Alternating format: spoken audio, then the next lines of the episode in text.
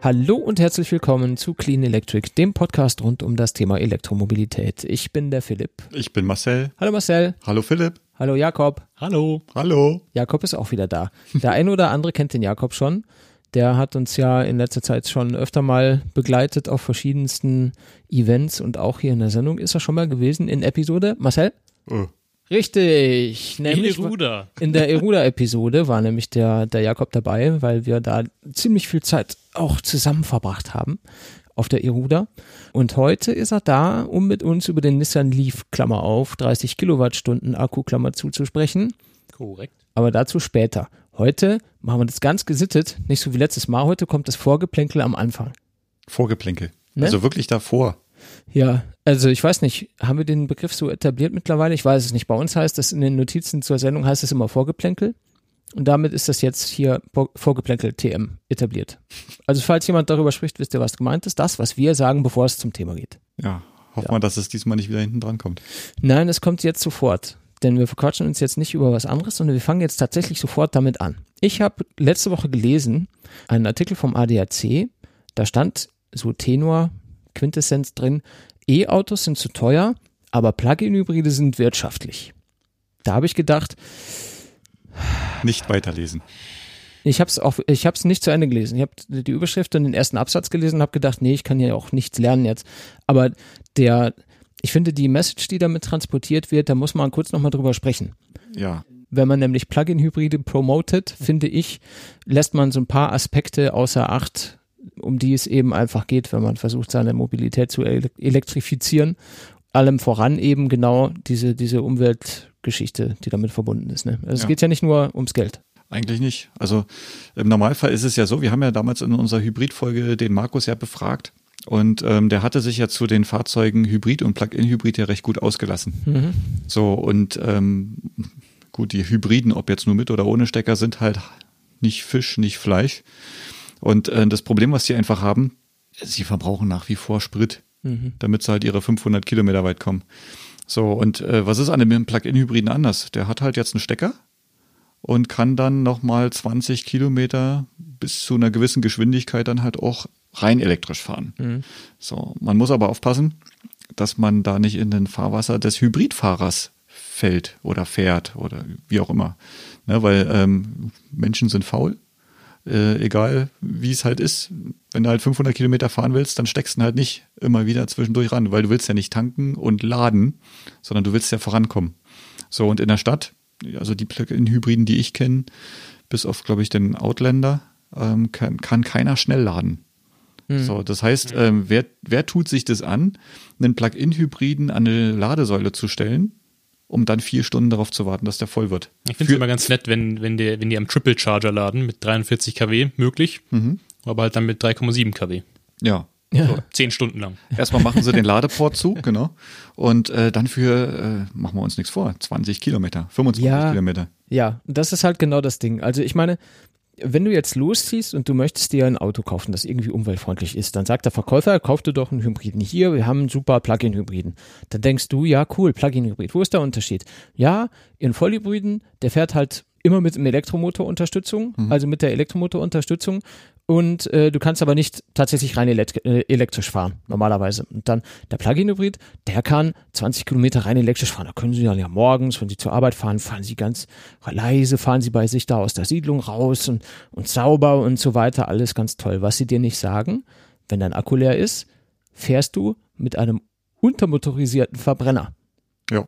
Das heißt, in dem Moment, wo dein Akku leer ist und du nicht darauf achtest, dass dein Akku aufgeladen ist und du- nicht die Elektromotorunterstützung für deinen eigentlich zu kleinen Motor hast, fängst du an, ultra viel Brennstoff zu verbrauchen, weil eben die Unterstützung, d- das Auto funktioniert nur, wenn beide Motoren zusammenarbeiten. Ansonsten ist es nämlich genau nicht mehr so richtig wirtschaftlich, weil du einfach dann den Motor überlastest mit dem, mit dem, was dein Auto jetzt gerade braucht. Man darf einfach auch nicht vergessen, dass der, ähm, dass die Batterie, dieser, diese Bauart, ähm, ja eine, eine größere Batterie erfordert. So, und die größere Batterie heißt, ähm, sie ist bestimmt zehnmal so groß wie ja, oder sagen wir fünfmal so groß wie bei einem normalen Hybriden. Und ähm, das heißt halt einfach auch, dass du mehr Gewicht mit dir rumschleppst. So, mehr Gewicht heißt bei einem Verbrenner auch immer wieder mehr Verbrauch. Ja, und ähm, man braucht bloß beim Spritmonitor reinschauen und man sieht halt, dass diese Plug-in-Hybriden nicht wirklich weniger verbrauchen. Also entweder das gleiche oder sogar mehr verbrauchen wie die eigentlichen Hybriden. So, und ähm, dafür dann den Aufpreis bezahlen. Ja, der, der ist ja auch nochmal beträchtlich, ne? Der, ja, also 6.000 bis 8.000 Euro darfst du für einen Plug-in-Hybriden gegenüber einem Hybriden drauflegen, ähm, um, äh, ja, Ironie on, wirtschaftlich Ironie off zu fahren. Ja. Also eigentlich ist es verrückt. Also ich möchte jetzt nicht das hier so irgendwie generell bashen oder so, aber nach meiner persönlichen bescheidenen Meinung ist das nicht das, was man unbedingt jetzt so als Fahrzeug der Stunde bezeichnen sollte. Und das ist nicht die Antriebsart, die man so promoten sollte. Und schon auch, auch auch nicht, wenn man der ADAC ist. Also ich weiß, sie, sie sind eher verbrenneraffin und solange da irgendwie Sprit reingegossen wird, ist es für sie ein okayes Fahrzeug.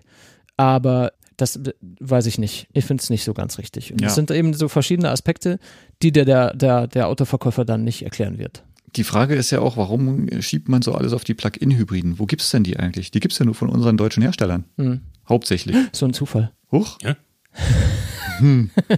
Ja. Dann wird ja Also- auch gerne als Brückentechnologie bezeichnet. Genau, also sämtliche Ja, ja. GTEs und E-Trons und sowas, äh, es gibt ja von denen keine echten, keine echten Hybriden. Wobei diese GTEs ja wiederum dann nicht untermotorisiert sind, richtig? Keine Ahnung. Nee, nicht unbedingt. Also Eher noch die sportlicher Fahrleistung, halt, ja. die Fahrleistung beim Golf zum Beispiel GTE soll ja dem GTI angelehnt sein. Ähm, gut, der beschleunigt in Summe ein bisschen schlechter, aber die Höchstgeschwindigkeit ist die gleiche. Natürlich dann auch mit, wie war das, ähm, 1,7 oder 2,1 Litern auf 100 Kilometern. Ja, klar. Ja, genau. Äh, Und dann ist der Akku leer und dann sind es acht. ja, eben. Ne? Also Das ist halt, da schließt sich der Kreis. Äh, Wie gesagt, äh, wir können an dieser Stelle auch aufhören. Wir, äh, ich möchte das gar nicht generell verteufeln. Ich möchte nur, Leute, wenn ihr überlegt, euch was Umweltfreundliches zuzulegen, überlegt gut und gründlich und, und wägt das ein bisschen ab. Es geht nicht nur um die Wirtschaftlichkeit. Und wenn ich jetzt den Aufpreis betrachte zwischen einem Vollhybriden und einem Plug-in-Hybriden, ist es auch irgendwie, weiß nicht, wie wirtschaftlich das am Ende wirklich ist. Nur Disziplin bringt dann nachher halt die Wirtschaftlichkeit mit. Wenn du es halt wirklich Ja. schaffst, immer an der Steckdose zu stecken, ohne andere, ich sag mal, zu äh, blockieren und halt auch wirklich dein, dein, deine Strecke in diese 20 bis 30 Kilometer reinpasst, dann hast du eigentlich so ein halbes E-Auto. Hm. Ja, Aber dann hast du auch ungefähr nur das, dann. was es sein möchte, ja. Ja. Das ist genau, es wird halt einfach dazu sehr pauschali pauschalisiert. Das ist aber ohnehin, finde ich, generell der Fall. Dieses Umdenken, was mit der ganzen Elektromobilität so ein bisschen stattfinden muss, das wird nicht so den Leuten klar gemacht, Nee. finde ich. Dass man anders fährt, dass man anders denkt, dass man sich anders verhält, das gehört alles dazu. Ja, Das verstehst du aber erstmal nicht, weil da keiner ist, der dir das erklärt. genau. Und wenn es dir jemand erklärt, dann, oh nee, das sind so viele Veränderungen, das mag ich gar nicht, da fahre ich dann doch lieber meinen Verbrenner weiter. Äh, Weil es bequem ist. Der Mensch Ja. ist ja ein Gewohnheitstier.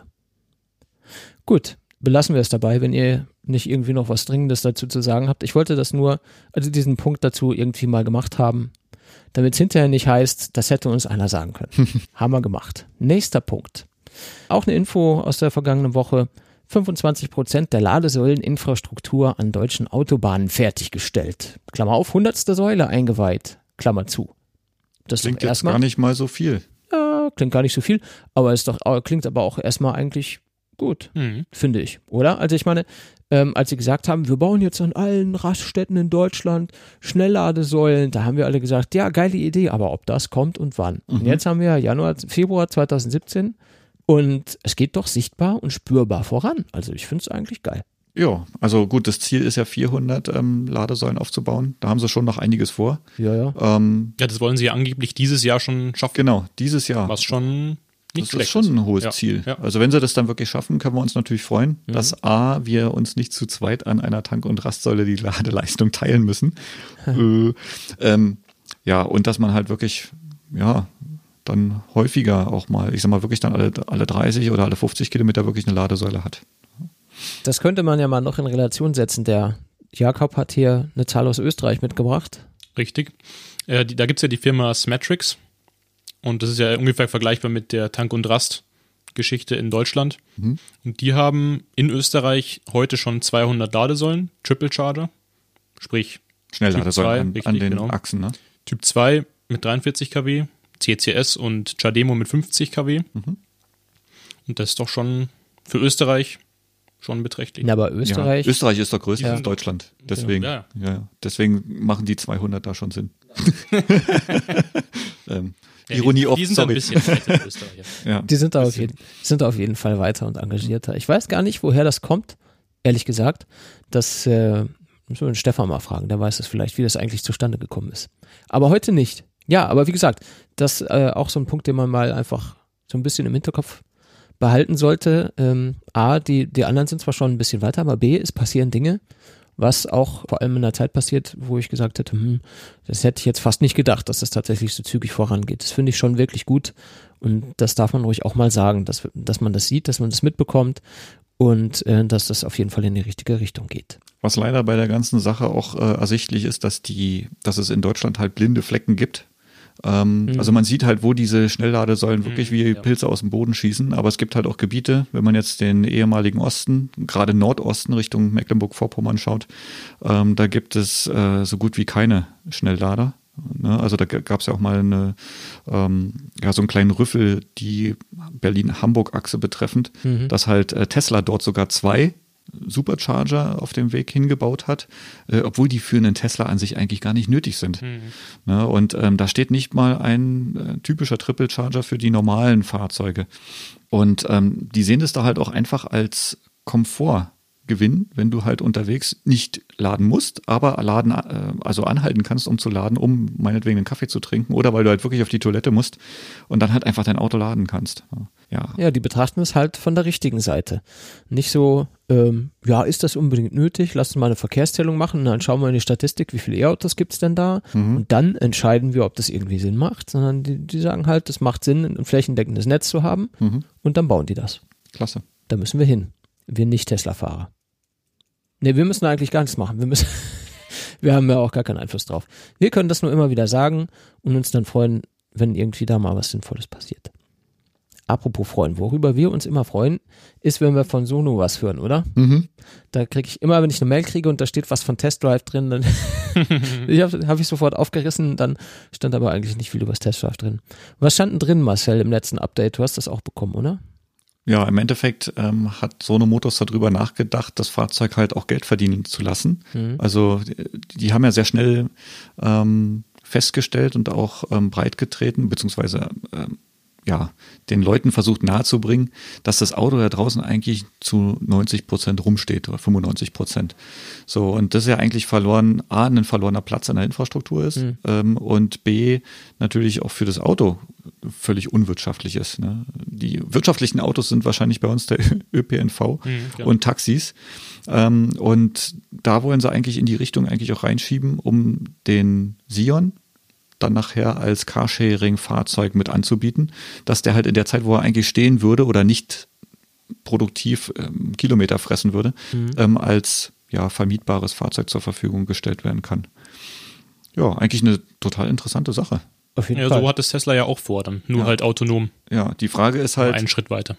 Die Frage ist halt, ähm, wer macht es dann nachher? Wird es dann nachher Fahrzeuge geben, die speziell für diesen Carsharing-Betrieb angeschafft werden? Oder würdest du jetzt zum Beispiel deinen Sion äh, hergeben, um dass jemand anders damit rumgurkt? Nur keine Ahnung, wenn ich dann äh, für mich dann im Endeffekt das Fahrzeug oder die Haltungskosten für das Fahrzeug günstiger werden, warum nicht? Ich meine, ich fahre damit zur Arbeit morgens, da komme ich dann irgendwann äh, um halb neun an und dann bin ich bis abends um sechs bin ich in der Arbeit und in der ganzen Mhm. Zeit steht das Auto halt blöd rum. Ähm, gut, der, der Sion steht rum und lädt sich auf, wenn die Sonne scheint. Das ist ja schon mal ein positiver Faktor. Was bringen die meisten Autos jetzt nicht mit? Aber ansonsten stehen die, stehen die Fahrzeuge in der Gegend rum und, und benutzen Parkplätze. Also die einzige Gefahr, die ich dabei sehe, ist, ähm, wenn du halt wirklich damit rechnest, mit deinem Fahrzeug danach nach Hause zu kommen und der Mhm. wird über den Tag hinweg ähm, leer gefahren. Mhm. Ähm, ich ich denke mal, der Mieter wird dann sicherlich nicht das, Wa- den Wagen an die Ladesäule stellen. Ja, da soll es dann Beziehungsweise- Strafgebühren geben. Genau, beziehungsweise musst du dann äh, im Nachgang nachladen, wenn du Pech hast. Oder, ja, ich sag mal, dieser, dieser, dieser Solareffekt ist dann halt einfach verpufft. Mhm. Ja, gute Frage. Das gilt es natürlich dann zu bedenken. Das, äh, das ist dann so ein Ding, wo man drauf kommt, wenn man sich das mal genau in Ruhe zu Gemüte führt und mal durchdenkt, wie dieser, wie dieser Prozess dann ablaufen kann. ne? Ich könnte Mhm. mir halt auch vorstellen, dass das Auto dann, wenn ich jetzt, keine Ahnung, meine Tochter ruft mich an und muss früher aus der Schule abgeholt werden. Mhm. Jetzt hat aber jemand anders mein Auto. Das, Das- kann natürlich auch passieren. Genau. Ja. Also der Wille ja. dann, ich sag mal, sein Eigentum wegzugeben, ist ja dann an der Stelle noch nicht so weit entwickelt. Ja, ne? ja, ja. Jeder, jeder Deutsche oder viele Deutsche sehen ja ihr Auto als ihr Baby an und äh, das dann Ja, genau. Du, du musst es ja nicht, aber Ja. bei Tesla soll es ja dann so sein, dass du mit den Kosten dann auf 0 Euro runterkommst. Und dann ist es nicht verkehrt. dann, äh, ja, vor allem, dann überlegt man sich auch vielleicht teurere Karren zu genau. kaufen. Ja. Oh, kommen wir doch vielleicht schneller zu unserem Tesla. Äh, du zu deinem, Philipp. ja, Model S braucht eine größere Einfahrt. Und, und eine breitere Straße, damit du mit Straße- der Front draufstehen kannst. Nein, ich, du musst, ich muss einfach die Einfahrt ein bisschen verlängern. Auf die Straße. Genau. Ich, ich muss meine 13 Tonnen schwere Garage einfach einen Meter nach hinten schieben. Ja, egal, wir driften ab. Gut, jedenfalls machen sie das möglich mit einem Berliner Startup, das Getaway heißt. Ähm, ich würde sagen, wir verlinken das einfach entsprechend unter der Episode in den Shownotes, damit ihr euch das mal durchlesen könnt, was sie da geplant haben.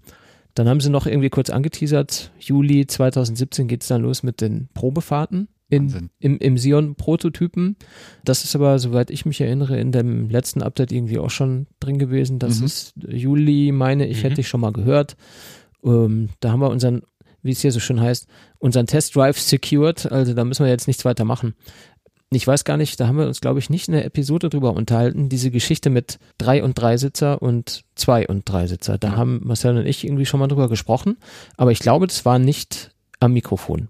Willst du vielleicht kurz erklären, worum es da ging?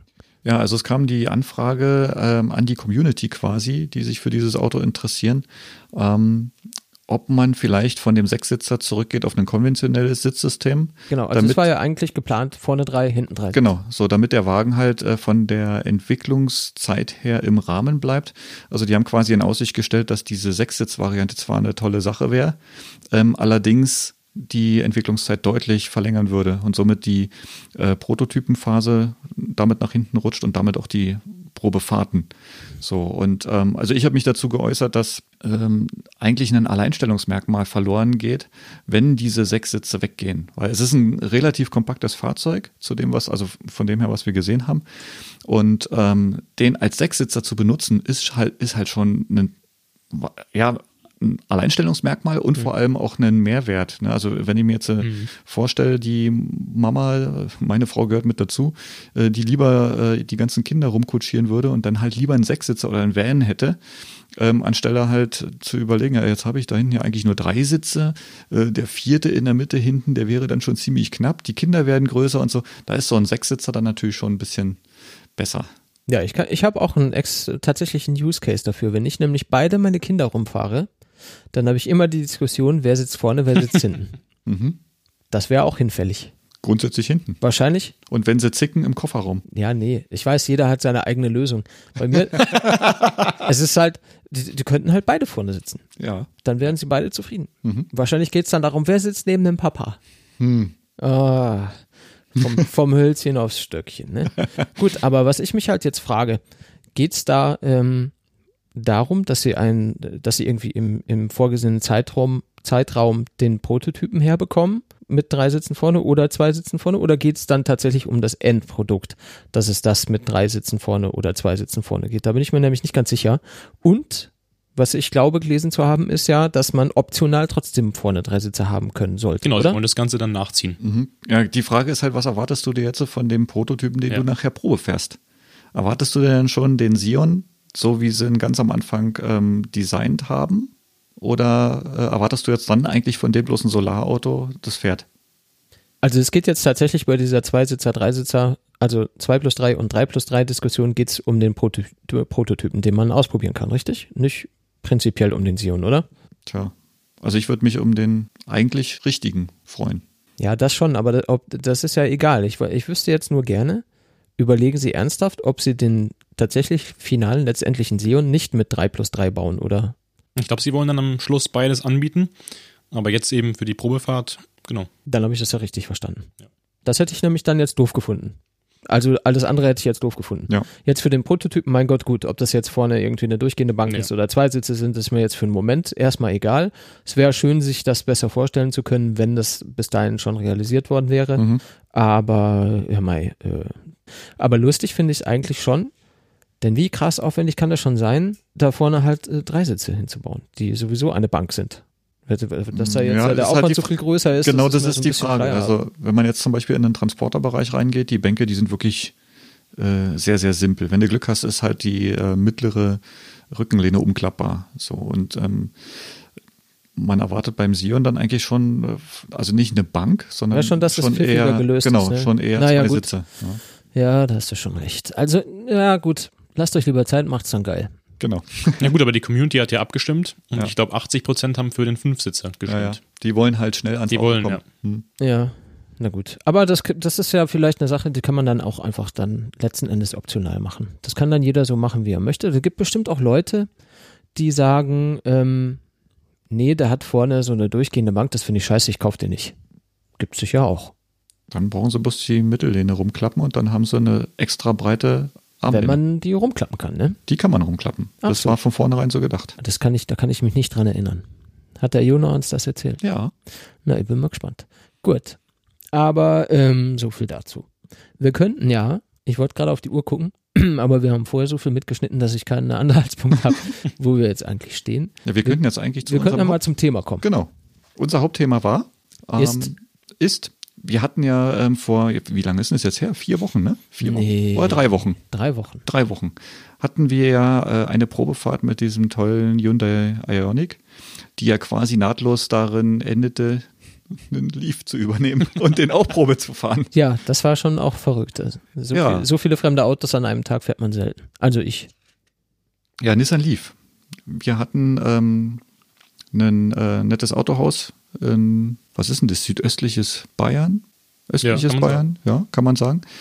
Ähm, Autohaus Huber möchte ich schon mal gerne nennen, ähm, hat uns einen Nissan Leaf zur Verfügung gestellt, um den halt ausgiebig Probe zu fahren. Mhm. So, und ähm, ja, Was meinen wir mit ausgiebig? Eine, eine tatsächlich eine ganze Woche ja, also haben wir haben uns das genau, Auto zur Verfügung Wir gestellt. sind ja zu dritt dort aufgetreten und haben natürlich dann auch unseren Wunsch, ich sag mal, geäußert, den Wagen so zu nutzen, wie, wie man den im Alltag nutzt. So, Mhm. und zwei Stunden, ja, da kriegt man halt nicht mal schnell die Fahrt zur Arbeit und zurück, inklusive Laden und Einkauf und sowas, kriegt man halt nicht untergebracht.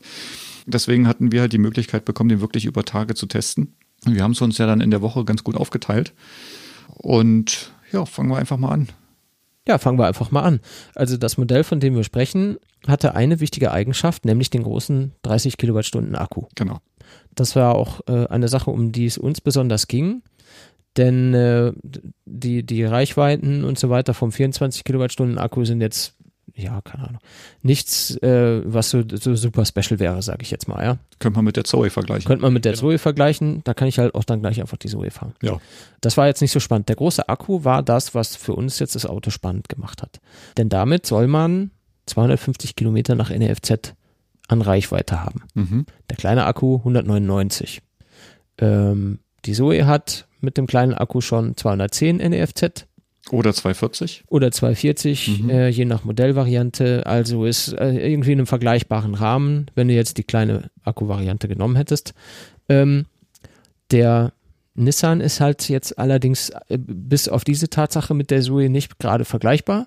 Also man kriegt ja immer wieder mal so Vergleiche mit und ich stecke den Leaf ganz klar in die äh, Kompaktklasse, sprich äh, E-Golf, Konsorten.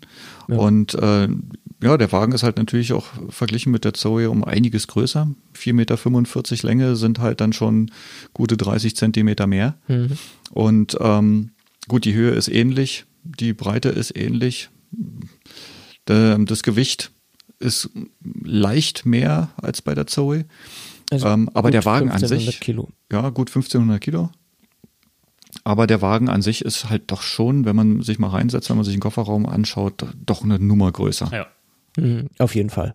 Er ist auf jeden Fall eine Nummer größer, das merkst du irgendwie an allen Ecken und Enden. Also fängt schon an, wenn du dich reinsetzt, dass du das Gefühl hast, äh, so nach rechts eröffnet sich, also von dir als Fahrer heraus gesehen, äh, eröffnet sich nach rechts super viel Raum im Vergleich zu dem, was du aus der Zoe gewöhnt bist. Und ähm, auch die Länge, finde ich, macht sich sehr bemerkbar schon auch beim Fahren. Es ist irgendwie mhm. äh, weniger kompakt und agil, das Auto. Was aber nicht heißt, dass er nicht ordentlich Leistung hätte. Der hat 80 Kilowatt an der Achse und produziert 254 Newtonmeter Drehmoment mhm. und geht aus dem Stand auf 100 äh, das, irgendwie ist das immer so old, äh, oldschool, finde ich. Ne? Diese dieses Beschleunigung von 0 auf 100, das ist was, was man immer irgendwie sagt, was man immer so wissen will, obwohl es halt eigentlich, Entschuldigung, scheißegal ist. Ja. Aber es sind 11,5 Sekunden.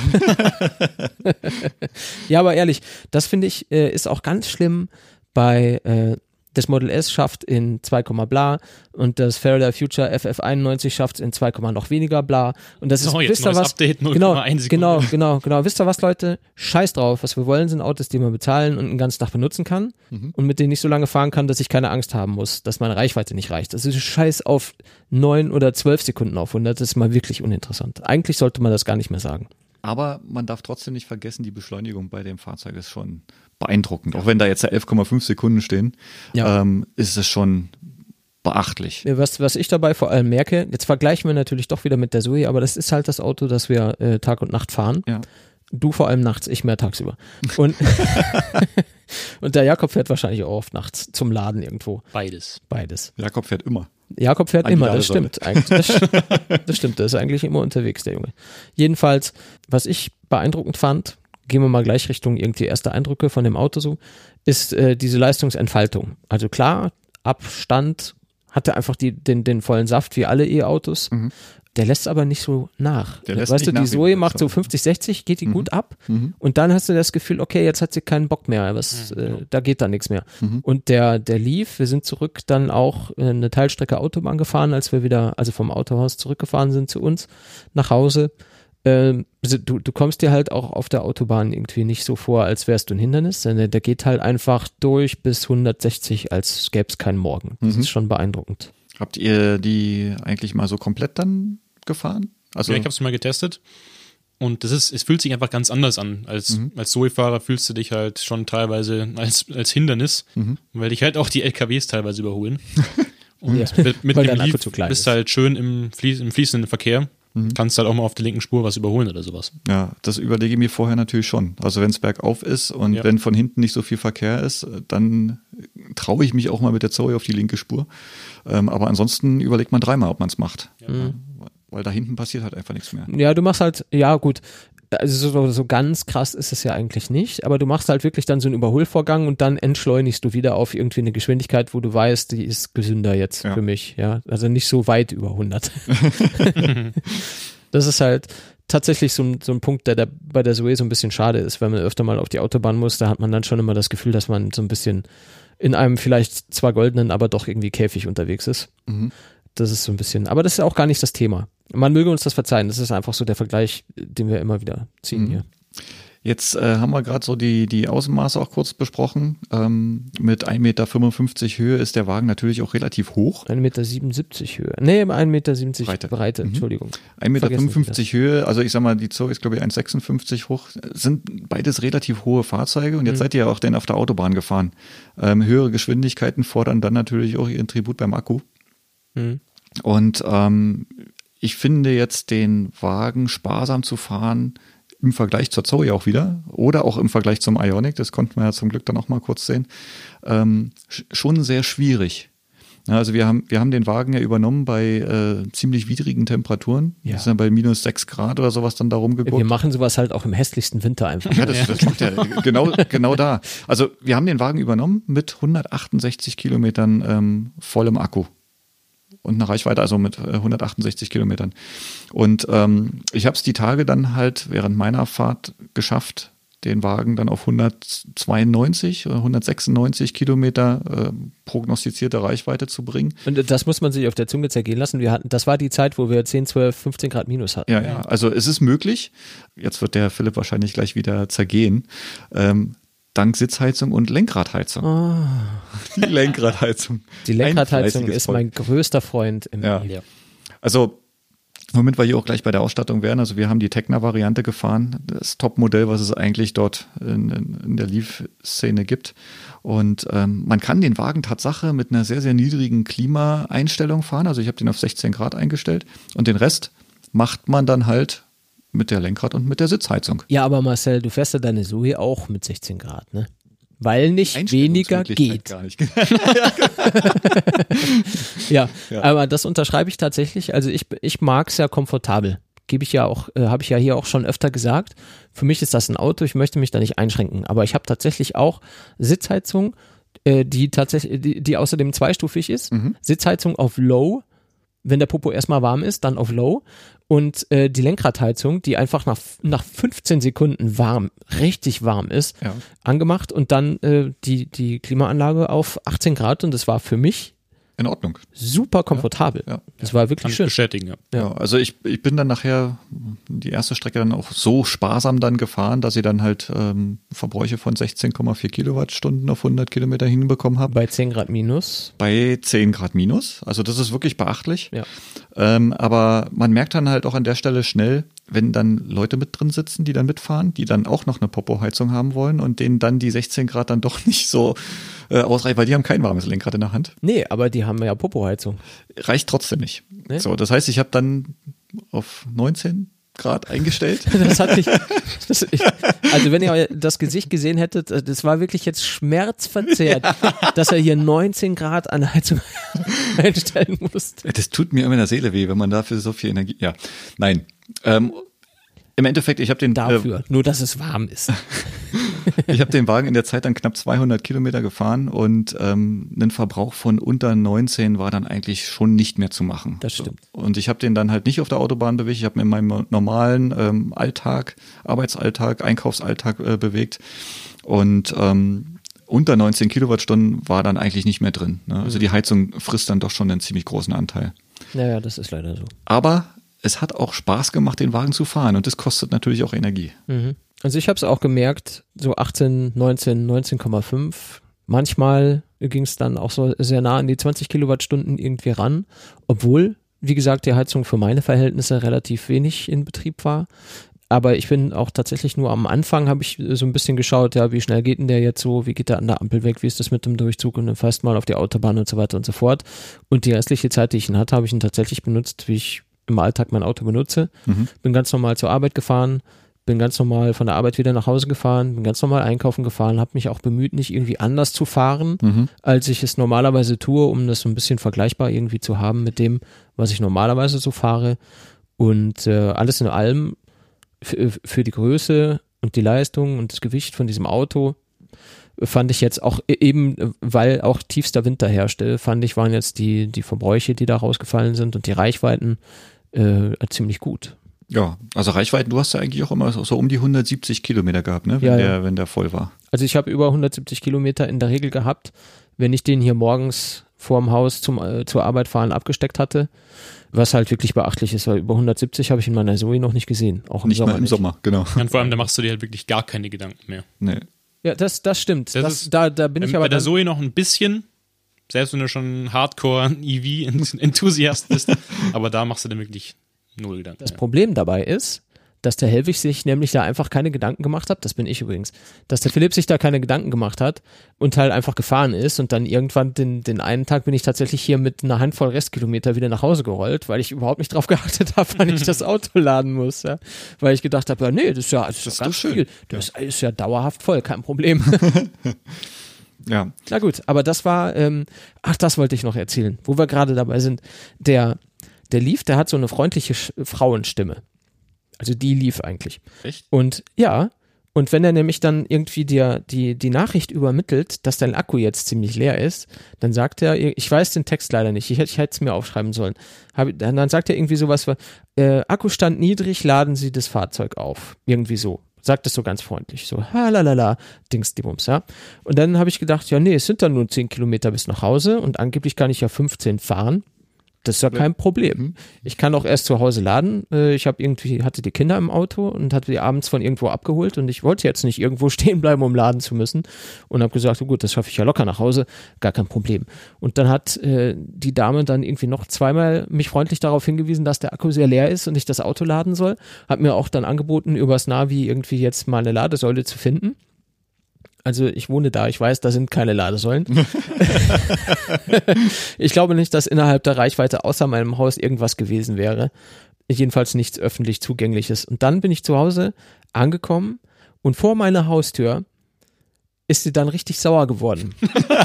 Vor allem in einer anderen Stimme. Ja, die, die, die Liefstimme, das war, als hätte man der Frau eine ins Gesicht gegeben und die wäre dann richtig ausgerastet, irgendwie so, der Akku ihres Fahrzeugs ist leer, laden Sie die Batterie auf. Hat mich richtig, Quatsch. hat mich richtig angeflaumt in dem Auto. Ich musste laut lachen, weil ich damit auch nicht gerechnet hatte. Die war richtig, richtig pisst, hat sie das irgendwie mir jetzt an, wenn du jetzt nicht auflädst, dann explodiere ich. Das ist deine Schuld so. Und das war, fand ich schon ganz lustig. Ich weiß nicht, ob sie darüber nachgedacht haben oder ob sie sich diese beiden Sätze nie irgendwie nacheinander mal angehört haben. Denn das, der Jakob nickt die ganze Zeit. Du hast das auch erlebt, ja, auch oder? Fast leer gefahren, eigentlich auf Ja. 5%. Und das ist schon lustiger. Also das, damit hatte ich auch nicht gerechnet. Die war also richtig sauer. Und die Kinder waren mit dabei? Waren die auf einmal hinten? Die waren gerade, die waren ausgestiegen. Ich musste immer, bevor ich äh, auf den auf den Parkplatz vorm Haus fahre, musste ich rauslassen, weil rechts da so eine Mauer ist. Und Ich habe Angst um die Türen, äh, weil es da einfach zu eng ist. Wenn ich das Auto so hinstelle, dass das andere Auto noch aus der Garage kann und so, ist halt zu eng. Und deswegen lasse ich die immer auf der Straße, an der Straße am Haus aussteigen. Und die sind ausgestiegen und ich will eben nur noch einparken. Und da flaumt die mich so an. ja, war schon lustig. Genau, das wollte ich sagen. Jetzt habe ich natürlich bei der Geschichte den Faden verloren. Aber Marcel hat ihn bestimmt noch. Ja, die, die Sache, ihr habt den jetzt äh, relativ leer gefahren. Bei mir waren eigentlich immer noch mindestens 120 oder 130 Restkilometer drin. Also die Hörer, die sich darüber wundern, die können mir eine Nachricht schreiben. Ich wette, ich krieg keine einzige. Nee, also ich, ich habe es echt nicht geschafft, schon alleine, weil es bei mir einfach in einem Tages- oder zu dem Tagesrhythmus gehört, wenn der Wagen dasteht, dann wird angeschlossen. So, und ähm, jetzt haben wir ja den Wagen in der Vollausstattung sogar mit Doppellader gehabt.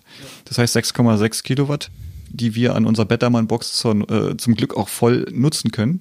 Schieflast-Thematik, um, um mal Stefan Co.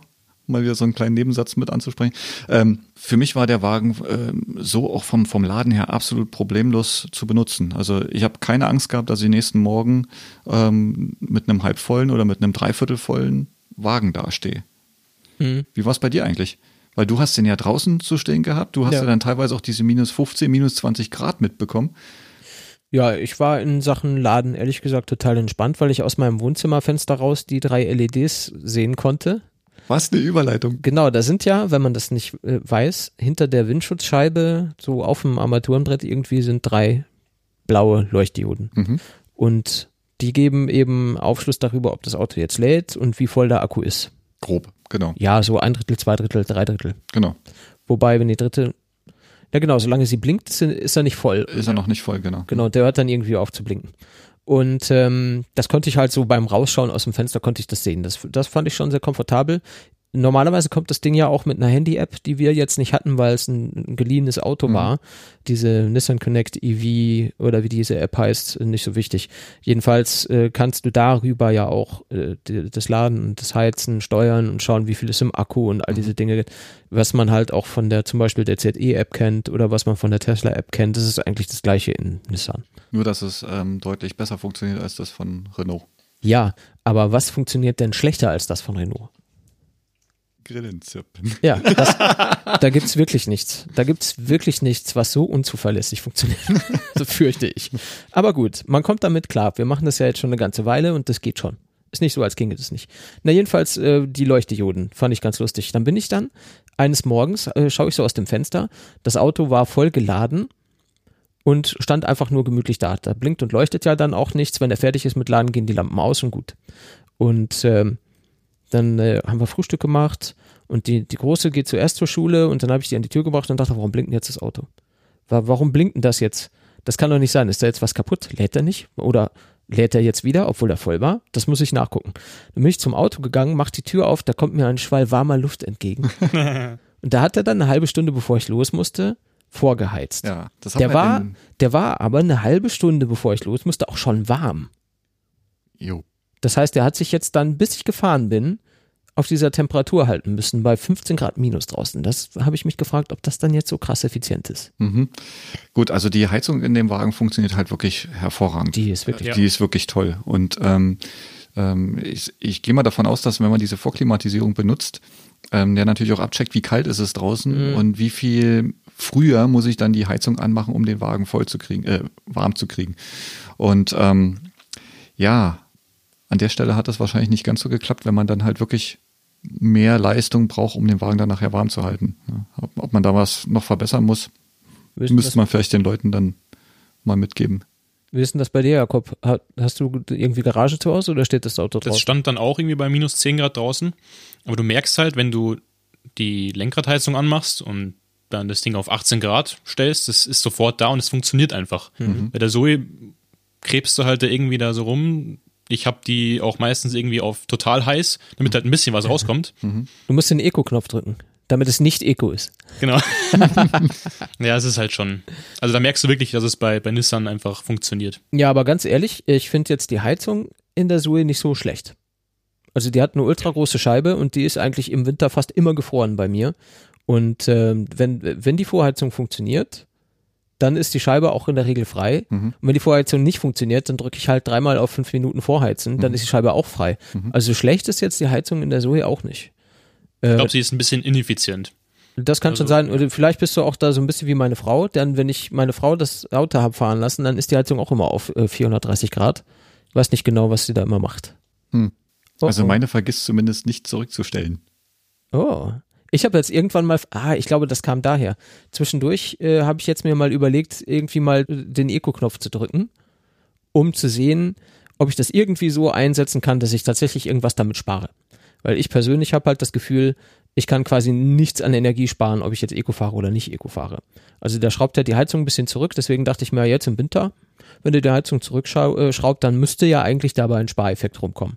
Dann habe ich dann wahrscheinlich irgendwann abends beim Abstellen äh, mit Eco abgestellt und dann ist meine Frau mit Eco gefahren, hat es vielleicht nicht gemerkt und hat dann gedacht, das wird hier überhaupt nicht warm. 23, 24, 25, 26, ich glaube, da ist dann Ende.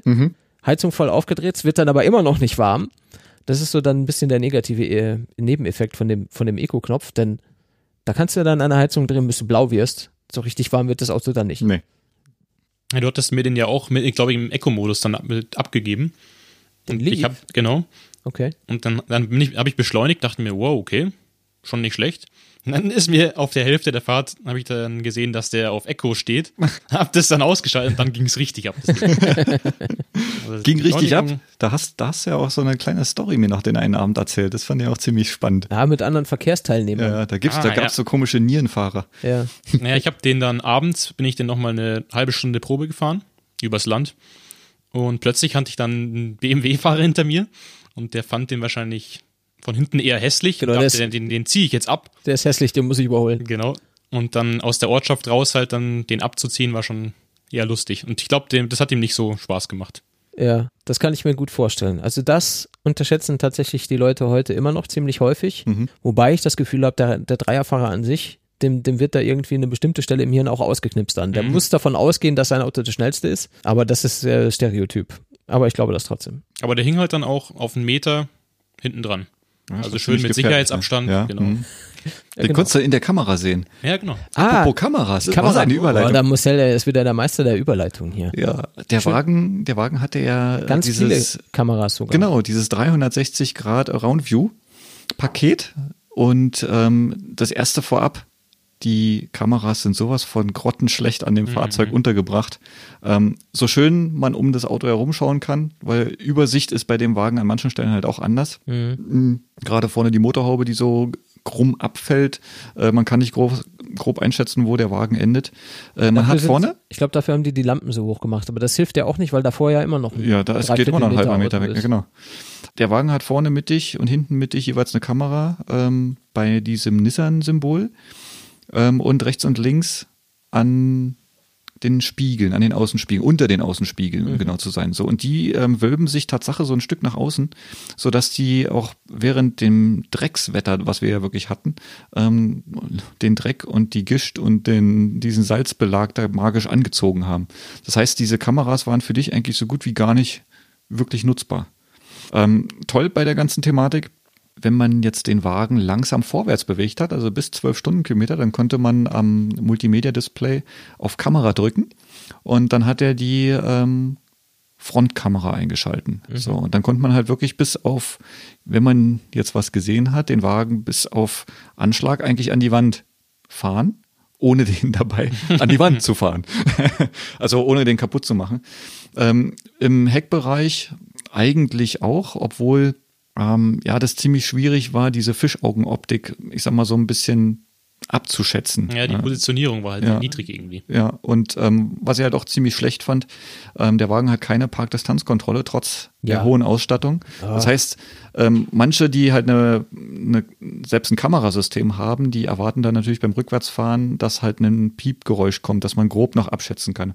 Weil nicht jeder nützt, nützt diese Kamerathematik. Ja, ich, ich hätte das auch wirklich sinnvoll gefunden, denn äh, die Kamera schön und gut, aber letzten Endes hatte ich zumindest kein Gefühl von Sicherheit durch dieses Kamerabild hinten raus. Ja, ich habe dann gesehen, gut, da, da, da ist jetzt irgendwie ein Hindernis, aber du kannst eigentlich überhaupt nicht abschätzen, wie weit ist das jetzt wirklich weg. Wenn ich jetzt rückwärts einparke und hinter mir ist ein Auto, ich parke jetzt keine Ahnung irgendwie an der Straße so längs ein, mhm. fahre ich dann zurück, sehe das Auto, ich sehe es im Rückspiegel, ich sehe es im Außenspiegel, ich sehe es hinten raus aus der Scheibe und dann sehe ich es in, äh, im Rückfahrmonitor. Und ich habe in, in all diesen vier Positionen habe ich ein anderes Entfernungsempfinden. Mhm. Das ist halt wirklich schlecht. Ich meine, wenn ich ja jetzt eine Kamera habe, dann muss die ungefähr das widerspiegeln, was ich auch sehe, wenn ich tatsächlich hinten rausschaue.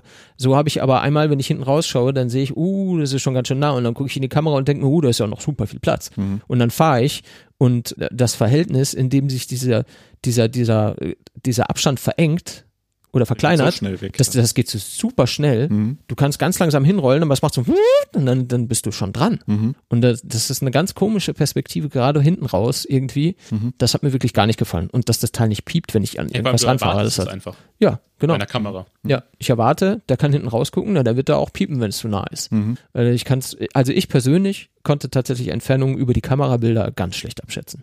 Also gerade auch bei dieser 360 Grad Rundum-Ansicht mhm. selber, da ist ähm, das Bild ja quasi ähm, in vier Teilen um das Auto zusammengesetzt. In der Mitte mhm. wird das Auto abgebildet und dann rundherum diese stark verzerrten Bilder. Und dann sieht es aus, als würde über dir eine Kameradrohne schweben. Ja, also so an und für sich, der, der Gedanke ist toll. Die Idee ist geil. Aber die, äh, die Kameraposition beziehungsweise diese, diese Fischaugenoptik, die ist so komisch zusammengebaut. Ja. Da wirkt die Zoe äh, wie ein Jeep neben mhm. dem Wagen. Oder du kannst halt wirklich das nicht ist abschätzen. Sehr verzerrt alles. Genau, wie weit ist dann derjenige weg, der sich da um das Auto herum bewegt. Ja, aber gut. Ich meine, das liegt wahrscheinlich einfach in der Natur der Sache. Ähm, wo sollen sie die Kameras hinbauen? Es, es geht ja. halt nicht viel anderes, ja. Ich meine, es gibt nicht so super viele Positionen, wo es Sinn machen würde, das hinzubauen und sie unter die Spiegel zu bauen, ist noch cleverer, als sie irgendwie plan senkrecht irgendwo an die Seite zu pflanzen. Denn dann wären sie wahrscheinlich noch schneller verschmutzt, als sie es so unterm Spiegel sind. Äh, kann ich nur mutmaßen. Äh, aber dass, dass man dann irgendwie so ein, so ein sehr verzerrtes Bild hat, äh, für, einen für einen ersten Moment, ich habe halt die, die, diese 360 Grad View irgendwie angeschaut und gesagt, oh, das ist ja cool, das ist ja super. Das habe ich nur, das kannte ich bisher nur aus dem äh, Ampera E Video mhm. irgendwie von mhm. letztem Jahr mal. Mhm. Da habe ich schon gedacht, oh, das ist, dass da noch keiner drauf gekommen ist. Äh, aber anscheinend hatte der lief das zuerst, oder? Ich weiß es nicht, ist es neu? Na, der ist, der hat es. Der hat es. Der hat es ja, jetzt ja, ja, klar. Der, der, der, ja, das ist unter den allgemein unter den Autos ist jetzt keine Neuerung. Also das haben die Verbrenner auch schon lange. Ja, ja, die Verbrenner haben es auch okay, schon. Ja, ich habe das tatsächlich Top. noch nie gesehen. Ja. Das ist das erste Mal beim Ampera E untergekommen und jetzt dann das im Leaf mal in der Tora zu erleben, dann äh, das ja real, relativiert das. Es ist halt ein Gimmick. So ein ja. ja, leider ist es. Es hilft Gimmick, nicht wirklich viel, aber ganz nett. Also welche Einstellung ich noch ganz toll fand, man konnte halt nochmal auf Kamera drücken und dann äh, durch so einige ja, Kameraprogramme durchswitchen. Und ähm, was ich noch recht klasse fand, war die rechts vorne Ansicht. Mhm. Also wenn du jetzt zum Beispiel irgendwo reinfährst, ähm, dann wird das Kamerabild so vergrößert, dass du dein linkes Vorderrad, dein rechtes Vorderrad siehst, ähm, inklusive Kotflüge und ein bisschen von der Tür. Da hätte und, ich weniger Schramm an der Felge, ne? Ja, genau. Also der Felgennager wäre dann halt arbeitslos. Und du siehst halt genau den Randstein und kannst es halt dann besser einschätzen. Ja weil du es halt direkt siehst. Ja, also das, das fand ich dann wiederum toll. Wie gesagt, bis 12 Stundenkilometer ähm, die vorderen Kameras. Ab dann geht es wieder in den Navi-Modus zurück. Ja, tolle Spielerei mit ziemlich vielen Nachteilen. Die Kamera vorne Ist mir auch übrigens aufgefallen, als ich mal den Ladeport aufgemacht habe. Und ähm, ja, der Ladeport ist ja relativ groß, weil man hat ja zwei Anschlüsse dort drin, einmal den Shademo und einmal den Typ 1. Und ähm, da habe ich gedacht, Mensch, was hängt denn da für ein komisches Spiralkabel noch mit drin? Direkt an, der, an, an dieser Klappe. Und dann habe ich erst, habe ich erst realisiert, gesehen habe ich es sicherlich vorher auch, aber ich habe dann erst realisiert, Mensch, der Ladeport ist beleuchtet. Ja, Wahnsinn. das ist sehr sweet. Ist ein bisschen wie ein Kühlschrank, ne? Ja, genau. Machst du auf, leuchtet. Genau. Machst du zu, ist wahrscheinlich das Licht aus. ja, muss ich gleich nochmal aufmachen. Mach nochmal auf. ja. Ähm, das fand ich schon auch super. Gerade bei mir vor der Garage, da ist nämlich eigentlich kein Licht. Mhm. Also die Nachbarn haben an ihrer Garage eine Lampe, das ist für mich oft gut. Dann gehe ich ein paar Schritte darüber, dann beleuchtet das alles. ähm, aber im Normalfall ist es da eher dunkel. Und ähm, da unter dieser Klappe ist es dann nochmal extra dunkel, weil dann auch so von Straßenlaterne oder so wenig Licht dazu kommt. Da fand ich das toll, dass sie daran gedacht haben, so ein Birnchen da reinzupappen. Aber es ist schon ein echter Oschi, diese Klappe, richtig? Ja, die ist schon ziemlich Ja, ja. groß, ja. Gut, du musst halt auch Typ 1 und Chademo unterbringen. Ja. Genau, Stademo ist halt auch so ein, so ein Knüppel, ne? Ist kein CCS, ne? Nee. Der entweder Typ 2 oder die Gleichstromladung gleich in einem Stecker hat. Ja. Ja, was ist uns denn eigentlich innen aufgefallen? Also was für mich jetzt erstmal ziemlich äh, gewöhnungsbedürftig war, war die Fußhandbremse, äh, die Fußbremse, die Feststellbremse mit einem Fußpedal. Ähm, kennt man aus Mercedes, kennt man Ja. aus dem Ionic, haben wir es glaube ich auch gehabt. Kennt man auch einfach aus dem 19. Jahrhundert, ne? Ja, eine ziemlich komische Sache, weil man muss auch den, den, das linke Bein ziemlich nach hinten ziehen, um auf Ja. dieses Pedal zu kommen. Ich habe mich zweimal fast am Kinn selber ausgenockt. Das stelle ich mir jetzt gerade bildlich vor. Ja, das, Klasse. Das willst du nicht sehen. ja, das war schon auf jeden Fall seltsam. Was? Ja, aber sprich weiter. Ich wollte Ja, also was dann wiederum aber trotzdem toll äh, war, der Platz dann neben, also zwischen dem Bremspedal und äh, diesem Feststellpedal. Also ich konnte mein Bein dort komplett ausstrecken Mhm. und habe trotzdem halt eigentlich super gesessen. Wobei man dazu sagen muss, das Lenkrad selbst ist ziemlich schlecht einstellbar. Man kann eine Höhenverstellung dort ähm, vornehmen, aber äh, man kann das Ding nicht rausziehen. Ja, Ich hätte es auch gerne rausgezogen, ja. Da sind wir wieder. Da habe ich mich doch letzte Folge erst drüber echauffiert, oder? War das nicht Hast da? du schon? Ja, ich glaube schon. Aber dich abgebrochen, ne? Weil das Nee. beim Ionic funktionierte und beim L- ja, da habt ihr mich nicht, dann, habt ihr mich abgebrochen, Genau. weil ich mich nicht mehr eingekriegt habe. Ja, aber ähm, das Lenkrad steht im Vergleich zum Nissan E-NV dann doch recht senkrecht, ne? Oder hast du damit jetzt eher Probleme gehabt? ja, ich fand es nicht optimal, aber vor allem fand ich es nicht optimal, äh, denn in der Höhe, in der ich das gerne hatte, hattest du den unteren Teil vom, vom Hauptinstrument oder Display oder so, sage ich Mhm. mal, mal verdeckt. Ja, da unten steht dann drin irgendwie, welche Fahrstufe du gerade hast und noch irgendwas anderes, was ich nie lesen konnte, weil mir das Lenkrad im Weg war. Hm, diese obere Energieanzeige, diese Punkte, die Mhm. dann voll werden, wenn du St- äh, Stoff gibst. Na, die sehe ich schon. Mir hat's unten Das ist da drunter, ja. Unten, ach so, unten hat's Da gefehlt. wo eigentlich okay. das ganze Zeug steht, was man sehen will. Genau, da habe ich auch erst nicht gerafft, dass man dann noch Sachen umschalten kann und so. Das war mir auch schleierhaft. Aber gut, ich habe auch nicht gerafft, dass es noch eine Fahrstufe B gibt. naja, ist egal. Ja, also die sind ja- Fahrstufen einzustellen war ja auch eine ziemlich lustige Sache eigentlich. Ne? Du hast, du hast äh, eine schöne Mittelarmlehne oder eine Mittelkonsole und du hast dann dort vorne eigentlich so einen iDrive-Knopf. Naja. Ich nenne den mal so. Also Naja, da, Es sieht so aus. es sieht so aus wie ein Es sieht nur so aus, weil Man das kann ihn aber iDrive nicht drehen. ist ja genau, ist halt so ein, so ein Drehdrücksteller und das hier ist ja nur, das kann halt nur links, rechts, vorne, hinten. Genau. Und man kann oben drauf drücken, dann hat man P. Ja. Also man, man muss sich das so vorstellen, man hat halt quasi wie so eine Minimaus in der Hand. Äh, Man muss die aus der Parkstellung quasi erstmal nach links schieben, um, ich sag mal, in einen der Fahrmodus-Modi zu bekommen. Nach vorne ist dann rückwärts, nach hinten ist vorwärts, D. Und wenn man es dann nochmal macht, also sprich Mitte zurückschnipseln lassen, dann wieder nach unten, dann hat man den B-Modus für Brake, beziehungsweise eine äh, deutlich stärkere Rekuperation. Und äh, da gibt es noch so eine kleine Anekdote mit einer Waschanlage, ne, Jakob? Ihr habt den ja schon Wie relativ, macht man N? ihr habt den ja schon relativ dreckig gefahren, den Wagen. Was? Was? Ja. Ja nicht ist ja tatsächlich ein gefahren. Neuwagen der, Der ist gewesen. schmutzig geworden. Ja. Von alleine. Ihr seid ihn ja, glaube ich, schon um die 500 Kilometer gefahren, gell? Wahnsinn. Ja. Das in einer Woche. Und Ja, genau, dann ist wollte ich ihn halt, halt noch ein bisschen sauber machen, weil ich danach noch ein paar Fotos schießen wollte. Mhm. Bin ihn dann in die Waschanlage, in die Waschstraße reingefahren und habe dann auf Biegen und Brechen nicht den Neutral reingekriegt. Mhm. Weil ich halt dachte, gut, der Philipp hat mir gesagt, nach links und nach unten ist Drive, Mhm. nach oben ist Reverse. Dann kann Ja, und da, wo. N steht, da muss ich halt dann den jetzt so hindrehen. Ja, Genau. passiert irgendwie nichts, ne? Passiert nichts. Ja. Und dann haben wir rausgefunden, währenddessen äh, irgendwie 50 Fahrzeuge hinter mir warten mussten in, der, in der Waschstraße, dass man halt irgendwie gefühlte drei Sekunden lang auf N bleiben muss, bis er dann wirklich in neutral schaltet. Mhm.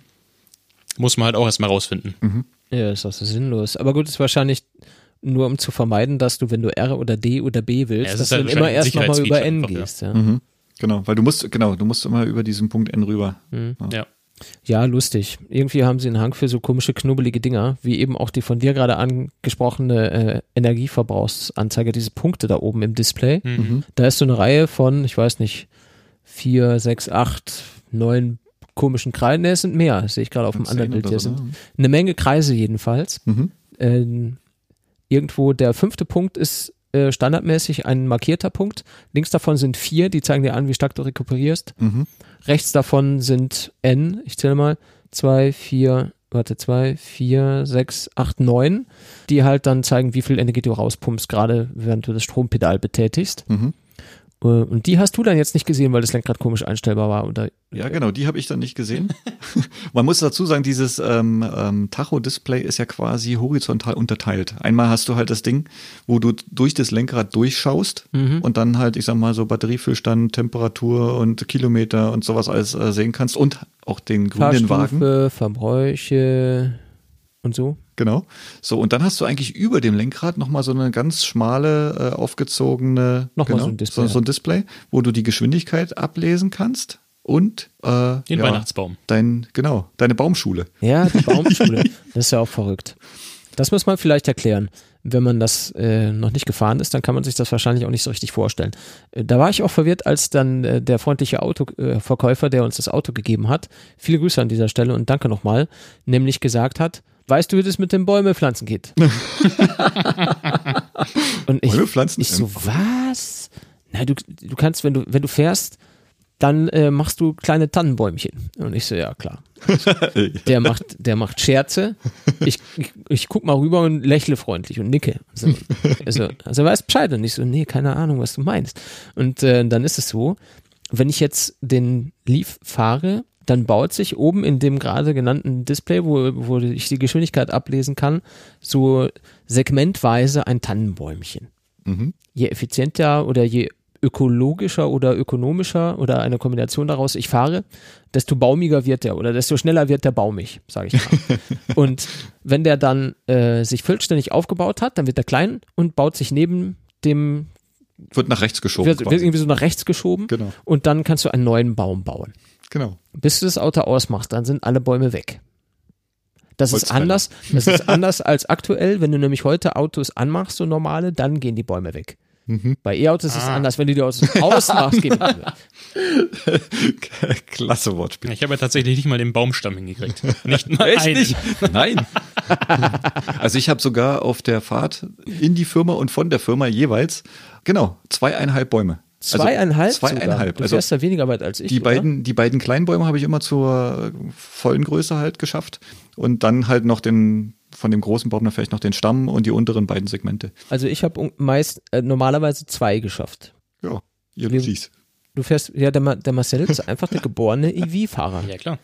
Der ist, äh, der ist dann so ein Sparfuchs. Das hat er lange gelernt und der hat da auch Bock drauf. Ja. Das darf man dabei natürlich auch wieder nicht vergessen. Also du fährst diese Autos anders als Verbrenner. Ja. Das ist so. Da muss man sich ein bisschen drauf einlassen und dann wird man auch sehr viel ökonomischer. Also ich bin vor zwei Jahren auch noch anders Auto gefahren als jetzt. Mhm. Aber auch nie so entspannt. Nie so entspannt. Entspannen kann man auch schön bei Musik. Ja? So wie ich euch gesehen habe, also das war bestimmt auch entspannt Ja, aus eurer Sicht. Die Musik war jetzt nicht so entspannt. Also ich Ja. hatte, wir haben den Leaf entgegengenommen und wir sind da hingefahren mit Marcel Zoe.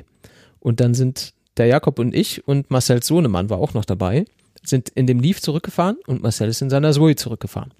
Und äh, dann sind wir erst halt so in das Auto und so vor uns hingefahren, haben uns alles angeschaut, alle Knöpfchen gedrückt und sind so gefahren und dann wurde den Jungs langweilig.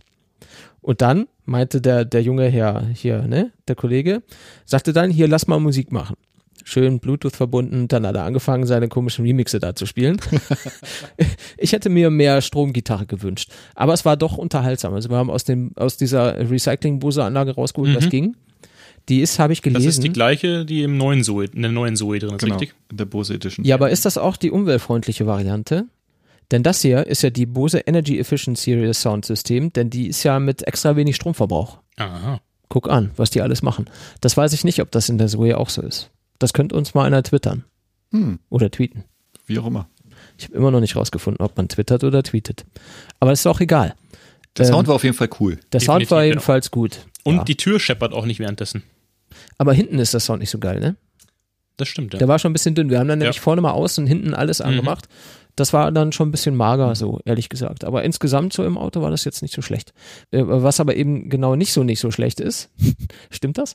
ähm, ist nämlich dann, äh, wie der Bass äh, produziert wird Mhm. für diesen, für diesen Sound, nämlich auf Kosten des Kofferraums. Ja. Da, Da liegt liegt so Das ist so wie so eine, eine kleine flache Metallbox, ne? Mhm. ja, so eine Schachtel irgendwie. Eine Schachtel, ja. Sehr länglich. So, und die nimmt hinten, ich sag mal so drei Viertel der letzten Kante im Kofferraum ein. Ja. Und die schränkt natürlich die Nutzbarkeit des Kofferraums an sich. Ja. Wenn man jetzt so große Kisten reinstellen will oder so, Da- gerade diesen Bodenplatz braucht, dann stehen die halt einfach schief. Da kann ich jetzt mal glänzen. Ja, du weißt ja sonst immer die Zahlen. Ich weiß, wie viel es ausmacht im Kofferraum. Der Wie groß Kofferraum hat nämlich eigentlich 370 Liter Aha. und wenn du die Bose-Anlage hast, hast du nur noch 355. What? So groß sah die jetzt aber nie aus. Aber das steht hier tatsächlich in den Papieren, die ich mitgenommen habe. Wenn du diese äh, die, die Bose-Anlage hast mit dem extra Tieftöner-Ding hinten drin, hast du 355 statt 370 Liter. Ja, Wahnsinn. Das macht schon richtig was aus. Gegen 338 Liter in der Zoe. Vor allem das Ding, das Ding äh, steht natürlich auch raus Ja. und ist nicht versenkt, klar. Ja. Und das ist dann schon eher Das nervig, schon Du hast keinen ebenen Kofferraum. Genau. Es ist, äh, genau, es ist nicht mehr eben und es ist auch links und rechts davon ist nochmal Platz. Also Ja. das ist auch sehr so unnötig zerklüftet. dann. Ja, das also die zerklüftet auf der einen Seite. Ähm, was ich auch ziemlich blöd fand eigentlich ist, dass die Rathäuser sehr, sehr weit nach innen zu kommen scheinen. Mhm. Also man hat halt äh, ganz vorne an der Kofferraum-Ladekante äh, doch einen ziemlich breiten Kofferraum, der dann aber sehr stark und schnell eingeengt, wird- eingeengt wird. Was mir auch noch sehr ähm, negativ aufgefallen ist, dass die Heckklappe nicht weit genug aufgeht. Ja, Ja. das halt habe ich mich auch gewundert. Das verstehe Also- ich ja gar nicht. Das war schon erschreckend tief. Also ich bin jetzt nicht, ich bin jetzt kein Stehriese. Und mit 1,75 sollte man weder am Schloss noch an irgendwelchen anderen Teilen der Heckklappe irgendwie hängen bleiben. Mhm. Und das fand ich bei dem halt wirklich, ja, wenig weit öffnend. Vor allem, wenn man sich da den Ionic anschaut. Der hat ja Der quasi die, drei Meter genau, oben. der hat ja quasi die Heckklappe zur Motorhaube gemacht. Ja. Äh, da würde ich Ja. dann aber gerne meine Frau sehen, wie die die wieder zumacht. Ja, Da brauchst du dann so ein Seil oder sowas. Ja. Ein Seilzug. Ja, oder du siehst dann halt mal wieder. Frauen hinterm Auto rumhüpfen. Genau, und wenn die Frau da auch noch leicht ist, dann kann die an der, Hock, an der Heckklappe, auch wenn die offen ist, dann Klimm, Klimmzüge machen. Die, die hängt dann da und kommt nicht wieder runter. Ha. Das habe ich aber noch nicht gesehen, in echt. Mhm. Ja, ansonsten, ich sag mal, der Kofferraum äh, zum Einkaufen hat er ausgereicht. Er ist groß genug, was ich halt toll fand, im Gegensatz zur Zoe auch, du kannst die Sitze hinten geteilt umklappen, ähm, kannst dann halt auch deutlich variabler größer machen und damit auch besser nutzen. Mhm.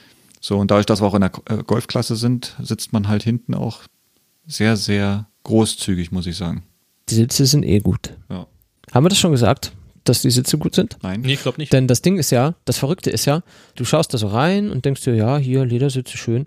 Die sehen jetzt nicht so übermäßig konturiert aus. Also es sind nicht gerade Sportsitze, ja. Nee. Dann setzt du dich da rein und dann, dann das ist wie so ein Sessel. Ja. Du sinkst gefühlt erstmal 30 ja, Zentimeter genau. rein. Und du, du, du hast das Gefühl, das ist irgendwie so, so butterweich. Na, ob das beim Fahren gut ist. Ja. Und wisst ihr was? Das ist beim Fahren gut. Verdammt, verdammt angenehm. Vor allem die Rückbank. Ja, also es ist Nochmal irgendwie stärker. ultra gemütlich. Das Ja, ja. hat mich wirklich überrascht. Also du sitzt da drin wie in einem Fernsehsessel, aber du hast alles irgendwie an Seitenhalt und Komfort, was du irgendwie dir auch wünschen würdest beim Fahren. Da war ich tatsächlich sehr angetan von den Sitzen. Also ich fühlte mich von den Sitzen eigentlich ähnlich ähm, gut festgehalten wie damals in meinem Clio RS mit Recaro sitzen. Nur halt, wenn du halt härtere Kurven fährst, da hat's dann halt schon mal ein bisschen Ärger gedrückt als jetzt Ja. in dem Leaf. Der Leaf, der hat das ein bisschen mehr nachgegeben, aber du hast Der, der Leaf kann aber auch so harte Kurven gar nicht fahren. jetzt bist du zu schnell Proof, gewesen. das habe ich getestet. Echt? Ja, also ich ja, habe auch das ist halt einfach ein Schiff, das Ding. Und wenn Ja. du dann mal versuchst, Kurven zu räubern, Ja. dann übersteuert er, untersteuert er halt. der schiebt ein bisschen über die Vorderachse, über die ja. Und das ist schon, also da merkt man, dass er auch wirklich schwer ist. Ja. Also Oder vielleicht waren die der ist Reifen, nicht wirklich schwer im Vergleich zu Zoe, aber ja, vielleicht waren die Reifen auch einfach schlecht. Ja, möglich. Vielleicht habe ich sie zu hart aufgepumpt. Weil bevor ihr sie bekommen habt, habe ich natürlich. Mr. 3 Bar. Ich Genau. glaube, du hast sogar mehr reingemacht, oder? Ich habe 3, ja, ja. 3,1 oder sowas drauf gemacht. Ja, naja, irgendwie muss ich ja auf die 190 Kilometer kommen. Ach so, aber warum hatte ich die nicht? Na, ist egal. Ja, äh, weil wir gerade so schön im Interieur waren. Ähm, Sitzheizung vorne. Philipp, du hast ja dann ziemlich spät auch mitbekommen, dass das Ding ja auch hinten Sitzheizung hat. Ja, weißt du, wie spät ich das mitbekommen habe? Zwei Minuten bevor wir das Auto abgegeben haben. Oh nein. so dumm. Da habe ich da gesessen und äh, auf der Fahrt zum Autohaus zurück durfte ich den Leaf wieder fahren und äh, jede Gelegenheit nochmal genutzt, mir alles nochmal genauer anzugucken, nochmal auf alles genau zu achten, damit ich auch nichts vergesse und so weiter und so fort und damit ich auch nichts verpasse. Und kurz bevor wir auf den Parkplatz vom Autohaus fahren, habe ich irgendwie so durchs Auto geschaut, irgendwie an der Ampel oder so und dachte, was ist denn das? Und sehe so an der Rücksitzlehne vom Beifahrersitz, an der Innenseite, Zum Kardantunnel hin. zum Oder Kardantunnel zur, hin, zur Armlehne hin. zur Armlehne hin, einen Knopf. Erst habe ich gedacht, das ist irgendwie ein Logo für irgendwas. Hier, stylische Sitze made by irgendwas. Ja, mitnichten. Das war der Knopf für die hintere äh, Sitzheizung. Das habe ich gar nicht gewusst. Wusste ich auch nicht. Ich auch Also ich habe nicht. den Knopf auch gesehen und dachte dann vielleicht irgendwie redund- redundant irgendwie auch für die vorderen. Mhm. Aber macht natürlich Sinn. Ja. Ich Verrückt. glaube, beim Ionic ist es dann bei den Fensterhebern. positioniert. Da hätte ich das aber auch Ja, genau. erwartet eigentlich. Also an der, an der Rücksitzlehne vom Sitz davor, Mhm. deine eigene Sitzheizung an- und auszuschalten, finde ich jetzt so vom, vom, von der User Experience eher seltsam. Hätte ich jetzt nicht damit gerechnet. Aber Ja, die ist auch eher beschränkt, die User Experience teilweise. Oh, Wenn man ja. sich zum Beispiel das Navi anschaut. ja, das Navi ist Oder halt so generell. richtig, das Navi ist halt richtig so mein erstes Navigon 2000. 2000. 2000. Ja, da kam nichts mehr. Ich wollte 2001, 2, 3 oder so sagen, aber es war früher und Mhm. ähm, ja, das ist schon ganz schön mittelmäßig. Ja, also wir haben im Ionic halt schon ein deutlich besseres Display gesehen ne? und ähm, da natürlich auch ja diese smoothe Bewegung und sowas äh, schon kennengelernt. Ähm, Ja, das, im Leaf ruckelt halt einfach alles. ja, also schnell ist anders. Man merkt halt da, dass es auch altbacken ist, dass die da auch nichts Neues reingebracht haben. Ja. Äh, selbst jetzt bei der Das war ja neueren Touchscreen, Version. richtig? Ja, ja. Ja, ja, Ja, schon. und dafür sind auch die Knöpfe einfach zu klein gewesen teilweise. Mhm. Und auch einfach unterschiedlich groß, also nicht einheitlich. Und einfach altbacken aussehend. Ja, und man hat auch, äh, obwohl es ein Touchscreen ist, hat man tro- trotzdem noch sehr viele tatsächlich haptische Knöpfe auch. Ne? Mhm. Und um irgendwie, was man auch gezeigt bekommen muss, ist, wie komme ich auf meinem Display wieder an den Ausgangszustand zurück. Ich weiß gar nicht, wer daran gescheitert ist. Da gibt's nämlich unten rechts einen haptischen Knopf neben dem Display in einer Reihe von anderen Knöpfen mit so einem kleinen blauen Logo. Ich glaube, das ist dieses, wie heißt das hier, Zero Emission Logo irgendwie. Irgendwie sowas, ja. Ja, Nee, ist das ist- Übersicht, ja. Das ist Renault. Und da kommst du halt wieder zu der, zu der Übersicht Ja. zurück. Der ist ziemlich unscheinbar eigentlich. ne? Ja, so auf den das ist so quasi die Home-Taste, die, die A- und O-Taste und die ist überhaupt nicht als solche kenntlich. Also wenn ich, ich sehe mir gerade noch mal ein Foto vom, vom Interieur an hier, da sind links sieben Knöpfe vom Display und da sind rechts sieben Knöpfe vom Display und unten drunter für Heizung und so weiter hast du zwei, vier, sechs, acht, zehn, zwölf, 13 Knöpfe nochmal unter dem Display und dann hast du direkt im Rahmen vom Display nochmal drei Knöpfe und dann hast du nochmal das Display. Also wer da nicht überfordert ist, Mhm. da, da, den möchte ich kennenlernen. Also Das ist halt so wirklich oh, nicht so richtig gut gelungen. Das sind aber nicht die einzigen Knöpfe dort. Ähm, du hast mir gerade wieder eine schöne Überleitung gegeben. Hammer. Ähm, das erste Mal, als ich in einem Leaf-Konsort gesessen habe, das erste, was ich mache, ist Spiele, äh, Spiele an den Knöpfen für den Bordcomputer rum. Hm. So, und die gibt's bei dem Leaf, ähm, da wo beim Zoe die Sound-Off-Taste ist. Also quasi links unterm Lenkrad. Ähm, da hat man dann vier Knöpfe in so einem schönen ähm, Quadrat angeordnet mit ähm, Home, mit Enter und mit Aktivieren und zurück oder wie auch immer. Und ähm, ich finde, wenn man sich einmal damit reingefuchst hat, ist es äh, bedienbar, Ja, ja. aber ich finde es überhaupt nicht intuitiv. Nee. Ja, und vor allem, man stellt quasi in diesem unteren Tacho-Display dann den Mittelbereich um. Da kann man dann halt den Momentanverbrauch anschauen. Man kann die Trip A, B äh, äh, anschauen. Man kann dort auch die Ladeleistung dann, also zwischen diesen ganzen Rollmodi quasi Mhm, durch, ja. durchschalten. Ähm, ja, fand ich ein bisschen blöd gelöst, ist aber bei allen Leaf beziehungsweise auch beim ENV so. Beim ENV ist es sogar rechts unter dem Lenkrad. Also eine ganz schräge Anordnung. Muss man mit klarkommen. Ja, auch was die Knöpfe auf dem Lenkrad angeht, die sind auch so ein bisschen windig irgendwie dahin Ja, gesetzt. die wirken sehr billig. Richtig, ne? ja. Also man hat ja so einen so einen Source-Knopf und man hat so einen Set Plus-Minus-Knopf, für, Ja, also für, die, für, für Tempomat, den ja. Tempomat. Ja, das ist so eine Wippe auch, ne? Ja. Die ist so ein bisschen zu wippig Du gerade. musst darauf aufpassen, dass du nicht irgendwie anfängst zu hupen. ja, genau. Also wenn du die ein bisschen äh, kräftiger anfasst, also die wackelt halt wirklich ziemlich Ja. rum. Ähm, aber weil wir gerade bei dem Set Plus-Minus-Knopf sind, ähm, der Wagen ist ja mit Tempomat ausgestattet. Man kann diesen äh, in 1 kmh Schritten nach oben und nach unten äh, ja, nutzen, einstellen. Finde ich ziemlich toll, wenn man dann halt doch mal, also Hinterm LKW. entlang. hinterm LKW hinterherfährt. Das mache ich ja noch. Man muss halt nicht ständig ähm, dann halt die ko korrigieren durch ähm, Abschalten und durch Neustarten oder ähm, weil die Zoe ja im Zweier-Schritt eigentlich immer zu schnell ist oder zu langsam. Ja. Ähm, Ja, Das fand ich auch angenehm. ja, Aber du hattest keine Möglichkeit, irgendwie größere Schritte zu machen, oder? doch länger draufbleiben. Okay. Dann Ja, rennt der, dann rennt der richtig hoch. Dann, Ja. dann beschleunigst, zum dann beschleunigst du quasi mit dem Zehner-Schritte, Knopf. Okay. Je nachdem. Mhm. Auch nicht schlecht. Also die laufen dann schon ziemlich schnell hoch, Mhm. so schnell beschleunigt der Wagen dann eigentlich auch gar nicht. Ähm, du kannst dann halt, wenn du lange drauf drückst, entsprechend auch schneller reagieren. Mhm. Ja. Ansonsten, gut, die Knopfanordnung für das, ähm, ja, wie nennt man das, für das Wiederaufrufen der voreingestellten Geschwindigkeit. Da muss man erstmal mit klarkommen. Bei der Zoe ist es ja. Mhm. Ja. bei uns jetzt an Fleisch und Blut übergegangen. Dort sind die Knöpfe ein bisschen anders. Ähm, Aber bei der Zoe ist es auch wirklich sehr simpel gebaut, muss man sagen. Ja. Also das find, bin ich schon ein großer Fan davon. ja, ja. Auf jeden Fall.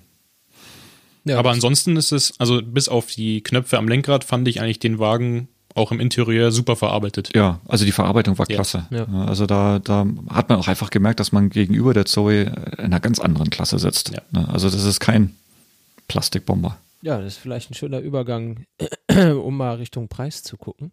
Hm. Vielleicht erst Ausstattungs so Varianten und dann Preise? Oder die Preise, die, Preise sind schon die sind schon ne? auch saftig, ne? Mhm. Ähm, genau, wir haben ja jetzt ein paar Mal erwähnt, dass wir die Tecna-Variante gefahren sind. Das ist ja die, die oberste Ausstattungsvariante. Mhm. Und die hat ein paar Dinge gegenüber den anderen, wie zum Beispiel, das ist die einzige, die du mit 17 Zoll Felgen kriegst. Ist, äh, der Around View Monitor ist da mit drin. Das Bose Sound System ist da mit drin. LED-Scheinwerfer, haben wir auch nicht gesagt. Scheinwerfer, da Noch könnte man noch Ja, vielleicht noch. noch Mhm. ein Wort dann später dazu sagen. Ledersitze und äh, Winterpaket. Das Winterpaket besteht aus Sitzheizung vorne und hinten, beheizbares Lenkrad, beheizbarer Außenspügel, äh, Spügel, beheizbarer Außenspiegel. Ähm, das ist jetzt das, das Top-Paket.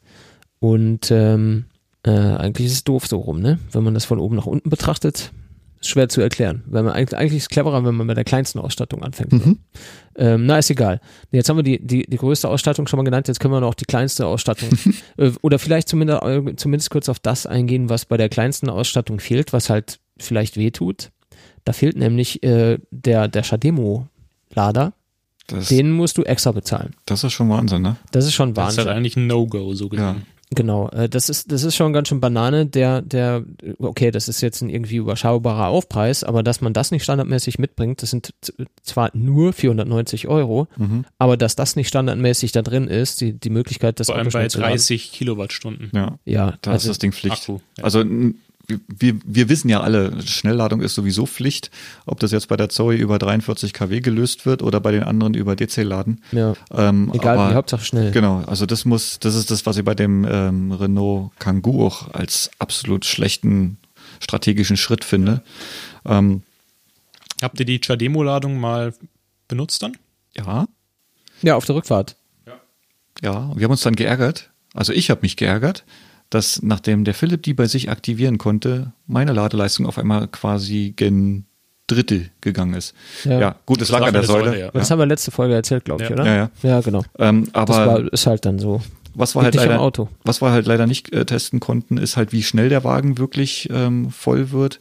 Weil ähm, Ja, ich konnte das ja so ein bisschen beobachten, weil ich hatte den ja auf irgendwie 10 Kilometer runtergefahren. Und der ging dann in 20, 25 Minuten von 5% auf 70%. Das ist schon Das ist wirklich beachtlich, ja. Und ähm, dadurch, dass der Akku halt natürlich auch größer ist im Vergleich zu den anderen, ähm, Und das Ganze bei minus 5 Grad oder sowas. das ist schon anständig. bei der Ne? Zoe hast du dann schon deine 2 Kilowattstunden drin.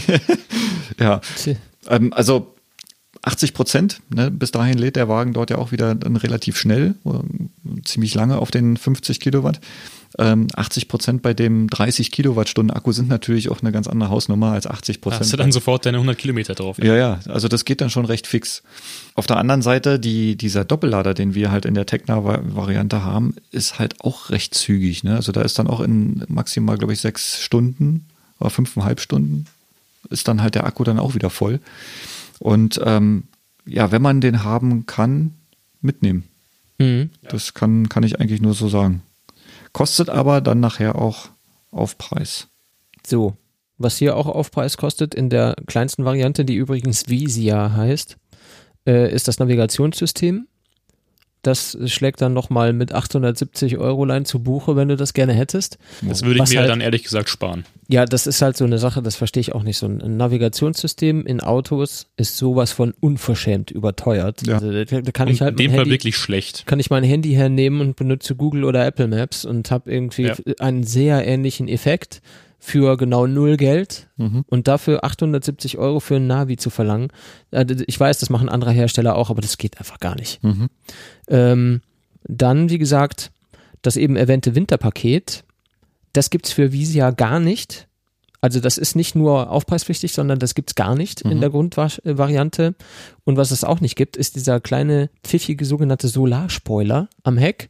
Da hat nämlich der der Tecna und der Accenta, wie der mittlere heißt, der hat nämlich dann äh, die Möglichkeit, sich so einen kleinen Heckspoiler oberhalb der Kofferraumkante einbauen zu lassen. Mhm. Und da ist ein kleines Solarpanel drin, mhm. was Strom liefert, um deine 12-Volt-Batterie aufzuladen, aus der ja Radio, Klimaanlage und so weiter ihren Strom beziehen. Jetzt wissen wir auch, warum der Leaf keine ELEC-Fehler kennt.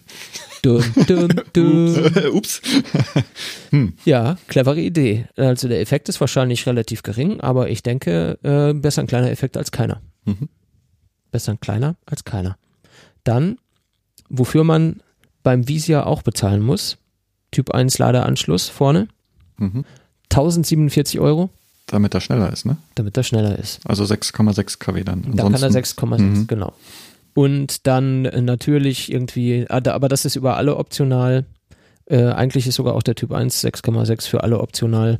Ähm, Perleffektenlackierung, Metallic-Lackierung kosten auch jeweils Aufpreis. Und was man nicht vergessen darf, die äh, 30 Kilowatt äh, Batterie ist ja auch ein optionales Ausstattungsmerkmal. Ne? Die gibt's für alle Varianten für 2000 Euro Aufpreis. Mhm. So, wo fängt denn der Wagen dann jetzt nur an? Also man kann sich überlegen, ob man hier auch die Batterie kauft oder mietet. Mhm. Ne, der Visier geht dann in der Mietversion, die ähnlich gestaffelt ist wie bei Renault, ähm, bei 23.000 knapp 400 Euro los.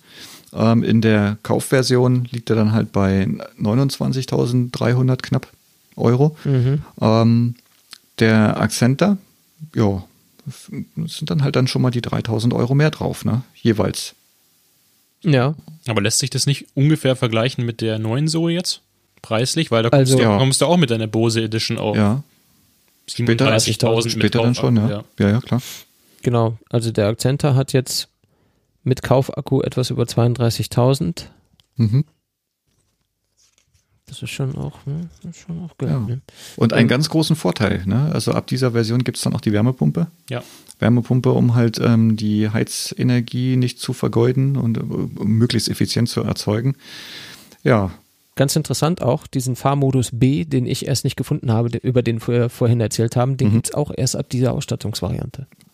Gut, prinzipiell ist es ja so, die, äh, du, du erzeugst damit eigentlich eher dieses One-Pedal-Feeling. Mhm, genau. Also es ist jetzt nicht so, dass der Visier dann halt einfach nicht rekuperiert, sondern das machst du dann halt über die Bremse. Ja, ja, klar.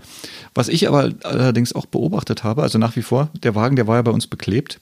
Die Lampen, die stehen bei dem Wagen ähm, vorne sowie hinten irgendwie vom Auto ab, als ob, weiß ich nicht, äh, die nicht zum Auto gehören. Mhm. Und da hat man auch super gesehen, wenn man zum Beispiel auf die Bremse getreten ist, dass man hinten das Bremslicht mhm, im, ja, Rück, im, im, äh, in der Heckscheibe sieht. Ja.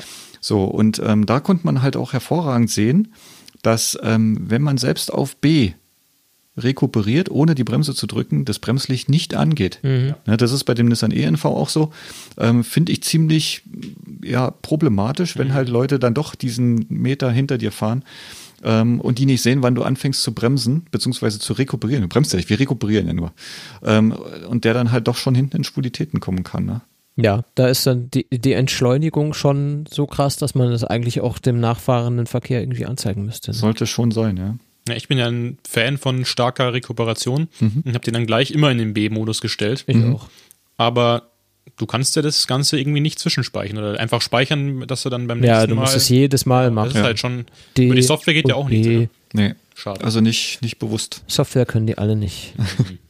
Ja, also das habe ich auch beobachtet, egal was du machst, ob du denn jetzt in äh, N schaltest, du kannst da nicht direkt in den B-Modus zurück, sondern musst halt immer über D in B nochmal nachschalten. Ja, das ist Also schon irgendwie. aber irgendwie trotzdem Quatsch. sehr cool, wenn du es dann mal einmal drin hast. Wenn es drin ist, dann ja, kann man Ja, ich fand es gut auch angenehm. Also mir hat es gut gefallen. Ich habe dann zwar zum das Ausprobieren wegen irgendwie immer mal so und mal anders gemacht, Mhm. bin aber auch oft dann D gefahren und wenn ich irgendwie auf Ampeln zurollte oder sowas, dann in B, Stimmt, statt ja. zu bremsen, einfach weil es Spaß macht. Macht natürlich voll keinen Sinn, aber weil es geht. Ne? So wie man im, im Ionic mit seinen Schaltpaddeln bremst, Ja, statt die Bremses, äh, das Bremspedal zu benutzen. Der Effekt ist derselbe, aber ähm, du nimmst dann trotzdem diese Pedals, weil es halt irgendwie cool ist, weil es so anders ist.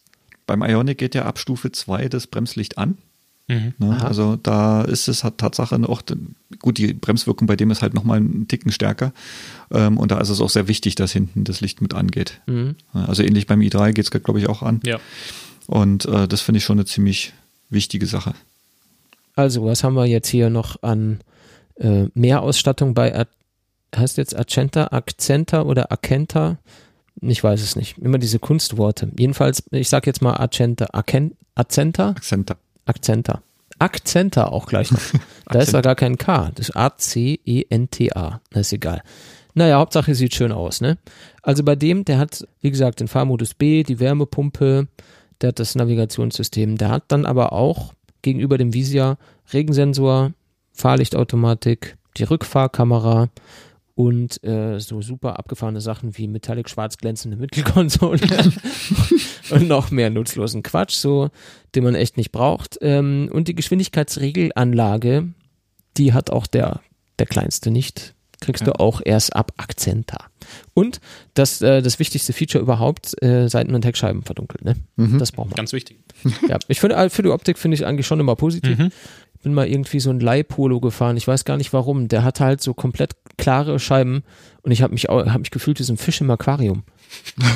Das war ganz, ganz strange, so komplett ungetönte Scheiben, die waren sehr seltsam, hat mir nicht gefallen. Also das sollte man schon mitnehmen, finde ich, ist ein Must-Have. Ja. Alle Fahrzeuge haben, Räder, ja auch, ähm, ein Keyless Go-System. ach so, Keyless, hatten wir vorhin mal kurz angesprochen. ja. Ähm, Kenne ich aus dem ENV mit drei Tasten. Ähm, aufschließen, zuschließen, Ventilator. Ventilator. So. Ventilator heißt, ähm, das ist quasi der Vorheizknopf, Ja. so wie wir es auch von der Zoe kennen, mit einem separaten Knopf auf der Fernbedienung. Ähm, das hat unser Wagen nicht gehabt. Er hat zwar auch drei Knöpfe gehabt. Ähm, das eine war der Ladeport, ähm, das andere dann halt auf- und zuschließen. Zu. Ähm, ich finde es halt schon ziemlich schade, dass dann halt auch, ich sag mal, so eine Sache wie mit der Fernbedienung diese Vorheitfunktion nicht funktioniert, weil es gibt ja dann auch äh, Leute, die vielleicht nicht so App-affin sind, die dann halt auch diese App zum Vorklimatisieren oder sowas nicht nutzen wollen oder halt das versteckte Untermenü für die Klimatisierung nicht finden, Aus Gründen. warum auch immer, genau. Ähm, dass man den Wagen dann halt nicht mit der Fernbedienung dann auch vorklimatisieren kann. Alle anderen können's, nur der nicht. Eins noch zum Schlüssel. Bei der, äh, bei der Zoe gewöhnt man sich schnell daran, dass wenn man weggeht, das Auto sich Oh ja. abschließt. Oh ja, stimmt. Also den ersten Abend habe ich erst sehr spät gemerkt, dass das Auto offen vor der Tür steht. Ne? Stimmt, der schließt nicht ab. Wenn Der schließt durchfährt. nämlich sich nicht selbst ab, wenn ich weggehe. Ja, also ich kann zwar, der merkt, wenn das, wenn der Schlüssel in der Nähe ist, dann gehen die Türen auf, Mhm. also kann ich sie entriegeln, dann kann ich auch das Auto fahren und so weiter und so fort. Und der piept, wenn der Schlüssel weggeht, aber er macht sich nicht zu. Mhm. Ähm, das ist ja auch eins meiner Lieblingsfeatures bei der Zoe eigentlich. Das, du, du, also ich kümmere mich so gar nicht mehr darum. Das hat tatsächlich jetzt schon den Effekt, dass ich bei anderen Autos gehe, ohne die abzuschließen. Ja, weil mir ist das tatsächlich auch passiert. hab. Ich hatte das vergessen an der Ladesäule. Bin dann eben kurz zum Geld holen gegangen an der, an der VR-Bank. Und ja, war ja nur meine recht teure Kamera drin. Ja, das ist aber, da ist halt. Aber ist nichts passiert. Das, das Gute ist ja, dass Menschen, die an Autos vorbeigehen, wo keiner drin sitzt, davon ausgehen, dass das abgeschlossen ist. Niemand latscht rum und probiert das aus. Also da muss natürlich dann schon Mhm. das irgendwie vorsätzlich machen. Aber jeder normale Mensch, wenn du an Autos vorbeigehst, die geparkt sind, du gehst immer davon aus, dass die zu sind. Du kommst gar nicht auf die Idee, dass die offen sein können. Naja, Aber dass das jetzt natürlich äh, kein besonders gutes Sicherheitsfeature besser ist, abschließen. Ja, die, ähm, wie war das Follow Me Home Funktion? Mhm. Ähm, hat ja auch was mit dem Licht zu tun. Wir haben das Licht eigentlich total jetzt vergessen. Ähm, der Wagen ist ja mit LED-Abblendlicht ausgestattet. Also das Licht ist wirklich klasse. Das, Ja, das muss, das muss man wirklich sagen. Also im Vergleich zur Zoe natürlich. äh, Es leuchtet schön und es ist sehr energieeffizient. Ja, es ist weiß. Also es ist wirklich schön weiß. Ähm, sehr breit auch. Braucht Und dazu brauchst du wirklich die Techno-Ausstattung, oder? ja, Ja. Aber das Fernlicht ist nicht Das LED. Fernlicht ja. nicht, genau. Das Fernlicht ist dann irgend so, wahrscheinlich so ein Ha- Halogenklump. Mhm. Ähm, also ich habe jetzt, klar, man konnte mehr in die Ferne schauen, aber für mich wirkte das Licht eher breit als fern. Ja. Also auf der einen Seite natürlich eine tolle Sache, weil wenn du irgendwo hin abbiegst oder gut, macht man jetzt nicht mit dem Fernlicht, Mit aber Fernlicht, ja. ähm, aber wenn du jetzt na- nach rechts und links halt ein bisschen mehr schaust, ist halt weniger die Straße als mehr ähm, das Feld neben dir ausgeleuchtet. Ja. Stört jetzt nicht großartig, aber Nö, aber es war schon ein bisschen komisch. Ja. Also ich habe Mhm. das auch ausprobiert und habe dann äh, aufgeblendet hier bei uns draußen auf der Bundesstraße, wo halt links, rechts äh, nur Felder sind. Mhm. Klar, es ist kein schlechter Effekt, gerade wenn du so durch Wald und Wiesen fährst. Mhm, äh, der wenn Wildwechsel vor allem. Mhm. Genau, wenn dann das Rema kommt von links, dann Ja. siehst du es halt früher. Mhm. Das ist vielleicht jetzt auch gar nicht so dumm, dass man in die Richtung mehr sieht. Mhm. Aber dieser Effekt, den ich eigentlich erwarte, ich fahre und ich will weiter schauen Mhm. und da mache ich das Fernlicht an, kann aber eigentlich gefühlt nicht weiter schauen, sondern ich sehe einfach außen Es ist rum einfach mehr. alles heller, ja. Genau, dieser, dieser Effekt, den ich mir vom Fernlicht dann erhoffe in dem Moment, wo ich das Gefühl habe, ich brauche das, der ist halt dann nicht gegeben. Mhm. Ich weiß auch gar nicht, ob es tatsächlich effektiv weiter leuchtet oder ob man sich nur einbildet, dass es nicht weiter leuchtet. Das konnte ich jetzt nicht so rausfinden, weil ich auch keinen Bock hatte, jetzt anzuhalten und zu messen. Messungen zu machen. Genau, irgendwie so Warndreieck hin und so ein Schild. Achtung, hier Licht, Leuchtweitenmessung im Gang, bitte langsam fahren. Was mir beim Licht auch noch aufgefallen ist, ähm, kannst du dich noch an unsere Fahrt erinnern, wo ich dir an Ampeln da mal schnell geschrieben habe, ey, was hast du jetzt mit deinem Licht gemacht? Bei dir, dein Licht ist ja, Ja. aus. Ja, Ne, Das war ja am Anfang mal, ähm, du hast unten, glaube ich, Nebelscheinwerfer oder sowas. Die waren, oder die sind eigentlich das Tagfahrlicht. Tagverlicht. Genau. So, und dann war das auf einmal weg. Dann waren auf einmal äh, deine, deine normalen Scheinwerfer irgendwie glimmend an. Das sah so aus, als ob da bloß eine, eine Sparlampe drin an war. Ja, da war ich gesagt, zu doof einfach. Da sind wir bei sehr widrigen, wieder mal Witterungsumständen zurückgefahren zum Autohaus und es war irgendwie so neblig und das automatisch geregelte Licht ging halt nicht an. Mhm. Da habe ich gedacht, hm, ja, du machst es halt manuell an. Aber offensichtlich äh, habe ich nicht weit genug gedreht oder zu weit. Na, oder wahrscheinlich Standlicht dann nicht weit genug. ja. Habe dann nur das Standlicht angemacht. Ja. Schlimme dabei ist, das Standlicht ähm, heißt dann auch, dass das Tagfahrlicht sowas von abgedunkelt wird, dass es wirklich aussieht, als wenn bei dir die Lampen kaputt wären. Mhm. Ja, Ja, nicht, nicht immer kriegt man eine WhatsApp-Nachricht von dem, der vor dir fährt, der, der dich auf sowas hinweist. Ne?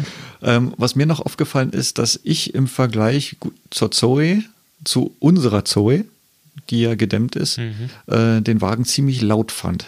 Also er ist, Ich? ja, ich fand den ziemlich laut. Also vom, vom Rollgeräusch her ähm, Er wieder. fand Also ich, ich fand ihn halt sehr angenehm, weil meine so eben nicht gedämmt ist. Äh, Ja, also gut. Ich habe jetzt den Vergleich mit der gedämmten. Ja. Die, die normale Zoe ist halt auch wirklich laut. Gerade wenn du auf die Autobahn fährst und mal jenseits der 80, 90 unterwegs bist, sind die Windgeräusche schon deutlich lauter. So, aber mir ist halt auch gerade beim Leaf ähm, aufgefallen, dass die Rathäuser von hinten, dass du gerade so nasse Straßen, Gischt und sowas äh, in dem Wagen sehr, sehr deutlich hörst. Mhm. Ja, und jetzt kann es natürlich auch sein, dass die Reifen noch zusätzlich ihren Beitrag geleistet haben, weil die A sehr breit sind und wahrscheinlich auch nicht die besten. Winterreifen sind eh meist einen Ticken lauter. Ich fand den Wagen, was die Fahrgeräusche anging, ähm, von der Straße her laut. Windgeräusche kann man ja mittlerweile auch so ein bisschen differenzieren, ähm, waren jetzt nicht so schlimm, aber das, was von der nassen Straße her kommt, das fand ich schon sehr laut. Hm, Mir ist es nicht so aufgefallen. Ich höre immer Podcast beim Autofahren. Ah, ja. Bei Aber das mir- braucht bei- natürlich beim- Strom. Bei dir ist das Radio aus. Bei mir oder? langweilt sich das Radio meist, ja. ist Tatsache so. Ich fahre ich fahr sehr, sehr gerne ohne irgendwelche Sounds. Apropos Sounds. Ja. Der Wagen hat ja auch eine Fußgängerhupe. Ja, Ein ziemlich hochfrequentes äh, Sirren, mag ich das mal so nennen. Ähm, fällt erst gar nicht so auf. ich fand es gar nicht so schlecht. Ja, fällt, ja, genau. Also es, es, es drängt ist sich ja nicht so. dauerhaft an, oder? Es ist dauerhaft. Ja. Mm, Du kannst es abschalten. ausschalten? Du kannst es abschalten, auch einen bei diesen komischen Knöpfen da Mhm. unten links. Aber es ist lange nicht so ekelhaft wie bei der Zoe. Ja. Also egal, ob du jetzt den ABC-Ton nimmst, ähm, Ja. es ist toll. Ähm, was ich aber wiederum schlimm finde, ist der Sound beim Rückwärtsfahren. Genau, das meine ich, äh, wollte ich auch gerade sagen. Und das nervt. Ja. Also das ist, das ist, ja, ja, das ist wie beim LKW. Ähm, bloß die brauchen das Ding halt wirklich auch, um die Leute hinter sich zu warnen, dass der jetzt rückwärts fährt. Das brauchst du bei dem Leaf jetzt nicht unbedingt. Ähm, bei dem ENV ist es die gleiche Quäke. Es ist sehr laut und sehr nervend. Ich mache das eigentlich immer aus. Also ich, ehrlich gesagt, würde mir wünschen, dass die Zoe, wenn sie zurückfährt, auch optional irgendwie ein Geräusch macht, bevor sie fährt. Mhm. So wie der Leaf. Wenn du auf R schaltest, macht der Stimmt, und du, du fährst Wenn ich gar jetzt nicht. Mhm. nämlich, du fährst noch gar nicht, wenn ich nämlich am Supermarkt rückwärts rausfahre aus meiner Parkburg Mhm. und die Leute fahren da so ein endloser Fluss an Oder Einkaufswagen schiebenden Menschen, die gehen alle dahinterher, die raffen nicht, dass ich jetzt da rausfahren will. Mhm, das stimmt. Ja, wenn Tag ist und sie sehen jetzt die Rückfahrscheinwerfer nicht so oder äh, also wenn es zu hell ist, um das wirklich zu sehen, dann merken die das nicht. Dann stehe ich da und dann stehe ich noch ein bisschen da und dann stehe ich danach noch ein bisschen da, bis ich dann irgendwann mal da rausfahre ganz langsam, äh, um nicht jemanden zu verletzen oder zu erschrecken oder beides. Und äh, der lief, da machst du auf R und dann tütet das und dann denkt jeder, oh scheiße, ein Müllwagen. Und dann gehen die alle weg. Stimmt, das ist das beste Beispiel. Ja. Haben wir sonst eigentlich noch was zu dem Wagen zu sagen? Ich weiß nicht, ich Also, glaube nicht. optisch- Vielleicht noch so ein Rund, so ein, genau, Ja. so ein Rundblick äh, äh, um das Auto herum, mal so von außen. Ich fasse das mal so zusammen. Die Schönheit ist er nicht. Nee. Nee. Nee, also Schönheit ist er nicht. Ähm, die Außenmaße bis auf die Höhe äh, passen ja eigentlich mit dem Ionic auch ziemlich gut zusammen. Man merkt, dass diese Form sehr ineffizient ist. Ähm, ich finde die Heckklappe viel zu weit nach innen gelagert. Also man hat nach der Heckklappe noch so viel Stoßfänger. Äh, das hätte auch Kofferraum sein können. Ja, Also das sind bestimmt acht, neun Zentimeter, die es noch nach hinten hat die hat ja selbst die Zoe nicht. Und ähm, das hätte da an der Stelle vielleicht noch ein bisschen größeren Kofferraum gemacht. Aber die Schönheit ist es wirklich nicht. Ja, Und- der sieht halt auch leider auch tatsächlich so aus jeder Perspektive irgendwie falsch aus. Egal von wo du guckst, ob du ihn von der Seite anschaust, da ist dann, also keine Ahnung, wenn du jetzt mal hinten anfängst, dann schaust du das so an, das, das Heck, warum ist das jetzt irgendwie so abgefahren? Ja, keine Ahnung. Dann kommst du dann irgendwann spätestens vorne bei diesen komischen Froschleuchten, äh, denkst du dir, nee. Und dann guckst du, wenn du von hinten anschaust, dann siehst du die- dieses Heck in seiner vollen Nichtschönheit so. Äh, das ist äh, die Leuchten. Die Heckleuchten. ne? Die Leuchten, die einfach da so runtergehen wie so zwei gefrorene Wasserfälle. Äh, oh, nee, und dann gehst du nach vorne und schaust ihn dir an und dann versuchst du einfach minutenlang krampfhaft eine Position zu finden, aus der man zum Beispiel ein Foto machen kann, ohne, ohne, Das ist schon eine Herausforderung. ohne dass das scheiße aussieht. Ja. Es ist unmöglich, diese Front irgendwie so zu betrachten, dass du nicht das Gefühl hast, du musst jetzt woanders hingucken. Ja. Das, Die also mussten der es ja scheinbar so designen mit den rausstehenden äh, Leuchten, Lampen vorne, damit der Wind einfach nicht pfeift. ja? Ja. das ist eine steile These. Müssen wir nochmal Das gefällt nachgoogeln. mir. Ja, gut, gut, ja, gut, wieso nicht? Äh, Finde ich interessant. Da könnte man vielleicht auch viele, viele andere Dinge an der Front anders machen, damit der Wind Ja. nicht pfeift. Ja. Keine Ahnung. Also ich bin wirklich kein, kein Fan von der Optik von diesem Auto, aber ohne Scheiß. Bei vielen Autos würde ich sagen, nee, den würde ich nicht mal geschenkt nehmen. Aber den, wenn mir den einer schenkt, den würde ich fahren, bis er auseinanderfällt. Ich mag, ich mag ihn. Ich mag, ähm, ich mag das Äußere nicht wirklich. Ich mag auch so die, ähm, das Design innen nicht so richtig. Aber ich mag, wie der fährt. Ich mag, wie man darin sitzt. Ich mag diese Sitzheizung, Lenkradheizung Geschichte. Mhm, der Komfort ist Ähm, der. Komfort darin ist toll. Der ist gut ausgestattet. Der fährt sich top. Das der hat, Aufladen, ja, genau. Batteriegröße. Ja, also ähm, ohne Witz, äh, das, Also- also, das ist halt tatsächlich, sind viele Dinge, die nicht so richtig geil sind, Ja. aber im Gesamtpaket, wenn du das Auto erfährst, dann findest du es schon toll. Also ich muss, ich muss auch äh, sagen, nicht ohne Grund ist der Wagen ja äh, das meistverkaufte Elektroauto weltweit eigentlich. Also gerade in dieser einen Version. Ähm, und was man auch kaum hört, der Wagen, der fällt so gut wie nie aus. Also der ist äh, Ja, wohl stimmt. extrem, extrem zuverlässig. Also egal, ob man da jetzt bei minus 20 Grad das Ding startet, äh, ob man jetzt äh, Zoe-like äh, Probleme mit der 12-Volt-Batterie hat, Probleme mit, der, mit dem Lader hat, Probleme mit ähm, der Batterie hat, sowas kennt man bei dem Wagen Ja, einfach die sollen nicht. extrem selten in der Werkstatt stehen. Die Ja. Und äh, das muss man hier auch einfach mal hervorheben, Mhm. so hässlich die Karre auch ist. Äh, Jetzt meine persönliche Meinung. So äh, genial ähm, haltbar ist der. Und äh, das ist das, was wir uns eigentlich auch wünschen. Ne? Ein Fahrzeug nicht in die Werkstatt fahren zu müssen. Nutzen und äh, den Komfort genießen, günstig unterwegs sein, ähm, TCO-Betrachtung. So muss ein Auto sein. Ja, und nicht halt, ähm, hier, ich muss jetzt in die Werkstatt und nochmal schnell ein paar hundert Euro da lassen, damit es der Werkstatt gut geht, Mhm. sondern ähm, Hier eine Kleinigkeit, da eine Kleinigkeit. Genau. So, und ja, womit wir nochmal kurz die Preisschiene anfassen. Der Wagen wird ja auch ähnlich gefördert wie die Renault. Also ist ja eine äh, Gemeinschaft Renault-Nissan. Die Allianz ähm, bietet bei dem Wagen halt auch diese 2000 Euro plus 1000, weil wir ja Renault-Nissan sind. Äh, man kann also 5000 Euro Förderung für einen Neuwagen abschöpfen. Ähm, ja, Steuern bezahlt man auch bei dem 10.000, äh, 10 Jahre, 10.000 10.000 Jahre, Jahre. 10 Jahre lang nicht. Ähm, was ich auch noch gut finde, jeder Nissan-Händler hat ähm, mittlerweile auch eine Schnellladesäule dort stehen, die eigentlich für jeden, der die Steckertypen, die dort verbaut sind, reinstecken kann, kostenlos nutzbar sind. Echt? Während der Öffnungszeiten, ja, du kannst zu jedem Nissan-Händler fahren. Okay. Während der Öffnungszeiten musst du halt drinnen diese Ladekarte holen. Aber du kannst, ähm, ich sag mal, wenn dir irgendwo die Ladeinfrastruktur nicht passt, ähm, zu einem Nissan-Händler fahren, sofern der in der Nähe ist und dort auch kostenlos aufladen. Äh, muss ich mir dann die Autos da angucken oder einfach so? Also wie bei Aldi. Also- Also, Kann da laden musst du aber nicht einkaufen. Ja. Naja, mal so eben beim Aldi einkaufen ist vielleicht besser, als mal so eben einen Nissan kaufen, oder? Genau. Schatz, ich habe das Auto aufgeladen, habe leider jetzt drei kleine Nissan Micra gekauft. Bin so günstig rausgegangen, wie es ging. Naja, gut, alles klar. Ja, schön, keine Ahnung. Haben wir noch äh, so Richtung Fazit irgendwie äh, Ja, Etwas- eine Garantie, etwas, das Garantie mehr würde ich jetzt auch noch anfügen. Garantie, natürlich Garantie. Garantiert der Wagen auch. Echt? Acht Jahre oder 160.000 Kilometer, glaube ich, sogar auf die Batterie ähm, und den Antriebsstrang. Ne, also und da sind sie auch sehr nah an einem Ionic dran und äh, ein bisschen weiter weg von der Zoe, aber ja, sollte man nicht unerwähnt, unerwähnt lassen. Zwölf Jahre gegen Durchrostung. Wow. Wollte ich nur sagen, was ich gerade lese. Ja. Ja, ist alles nicht so schlecht.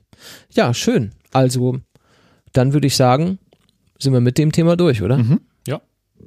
Dann machen wir an dieser Stelle das Ding hier zu und sagen vielen Dank fürs Zuhören. Und äh, Jakob, schön, dass du wieder dabei warst. Jo, vielen Dank. Ähm, auch an der Stelle nochmal tausend Dank für die hübschen Fotos. Ja. Gerne. Die gehen natürlich immer runter wie Öl. Ähm, wenn man guckt, was wir ab und zu so für Schnappschüsse irgendwie haben und äh, die dann vergleichen mit dem, was bei dir aus der Kamera fällt, das ist Ja. natürlich schon Gold wert. Also vielen Dank dafür. ja, da merkt Könnt man einfach, in den Show. Notes. Genau, da merkt man, genau. genau. Link in den Show Notes auch wieder zum Flickr-Album und äh, alles, was man irgendwie wissen will oder braucht, kann man über uns erfahren. Und ähm, der Marcel ze zeigt dir gerade noch, ach so, was ich noch sagen wollte, wir haben ähm, so zwei bis vier neue Hörer gewonnen bei der letzten Folge über Stefan Co. Auch an der Stelle nochmal vielen Dank, ähm, dass du das hier mit uns gemacht hast und auch so munter verteilt hast, diese Episode. Wir hoffen, dass ähm, ein paar von euch auch bei uns bleiben.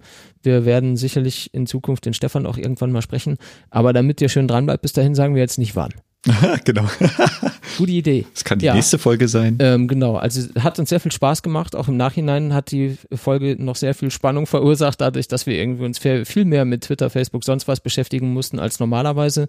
Das hat man schon gemerkt, dass da viel mehr Leute da sind und irgendwie Stefans Gefolgschaft ist, habe ich das Gefühl, ebenso engagiert und teilweise auch schreibfreudig wie er selber.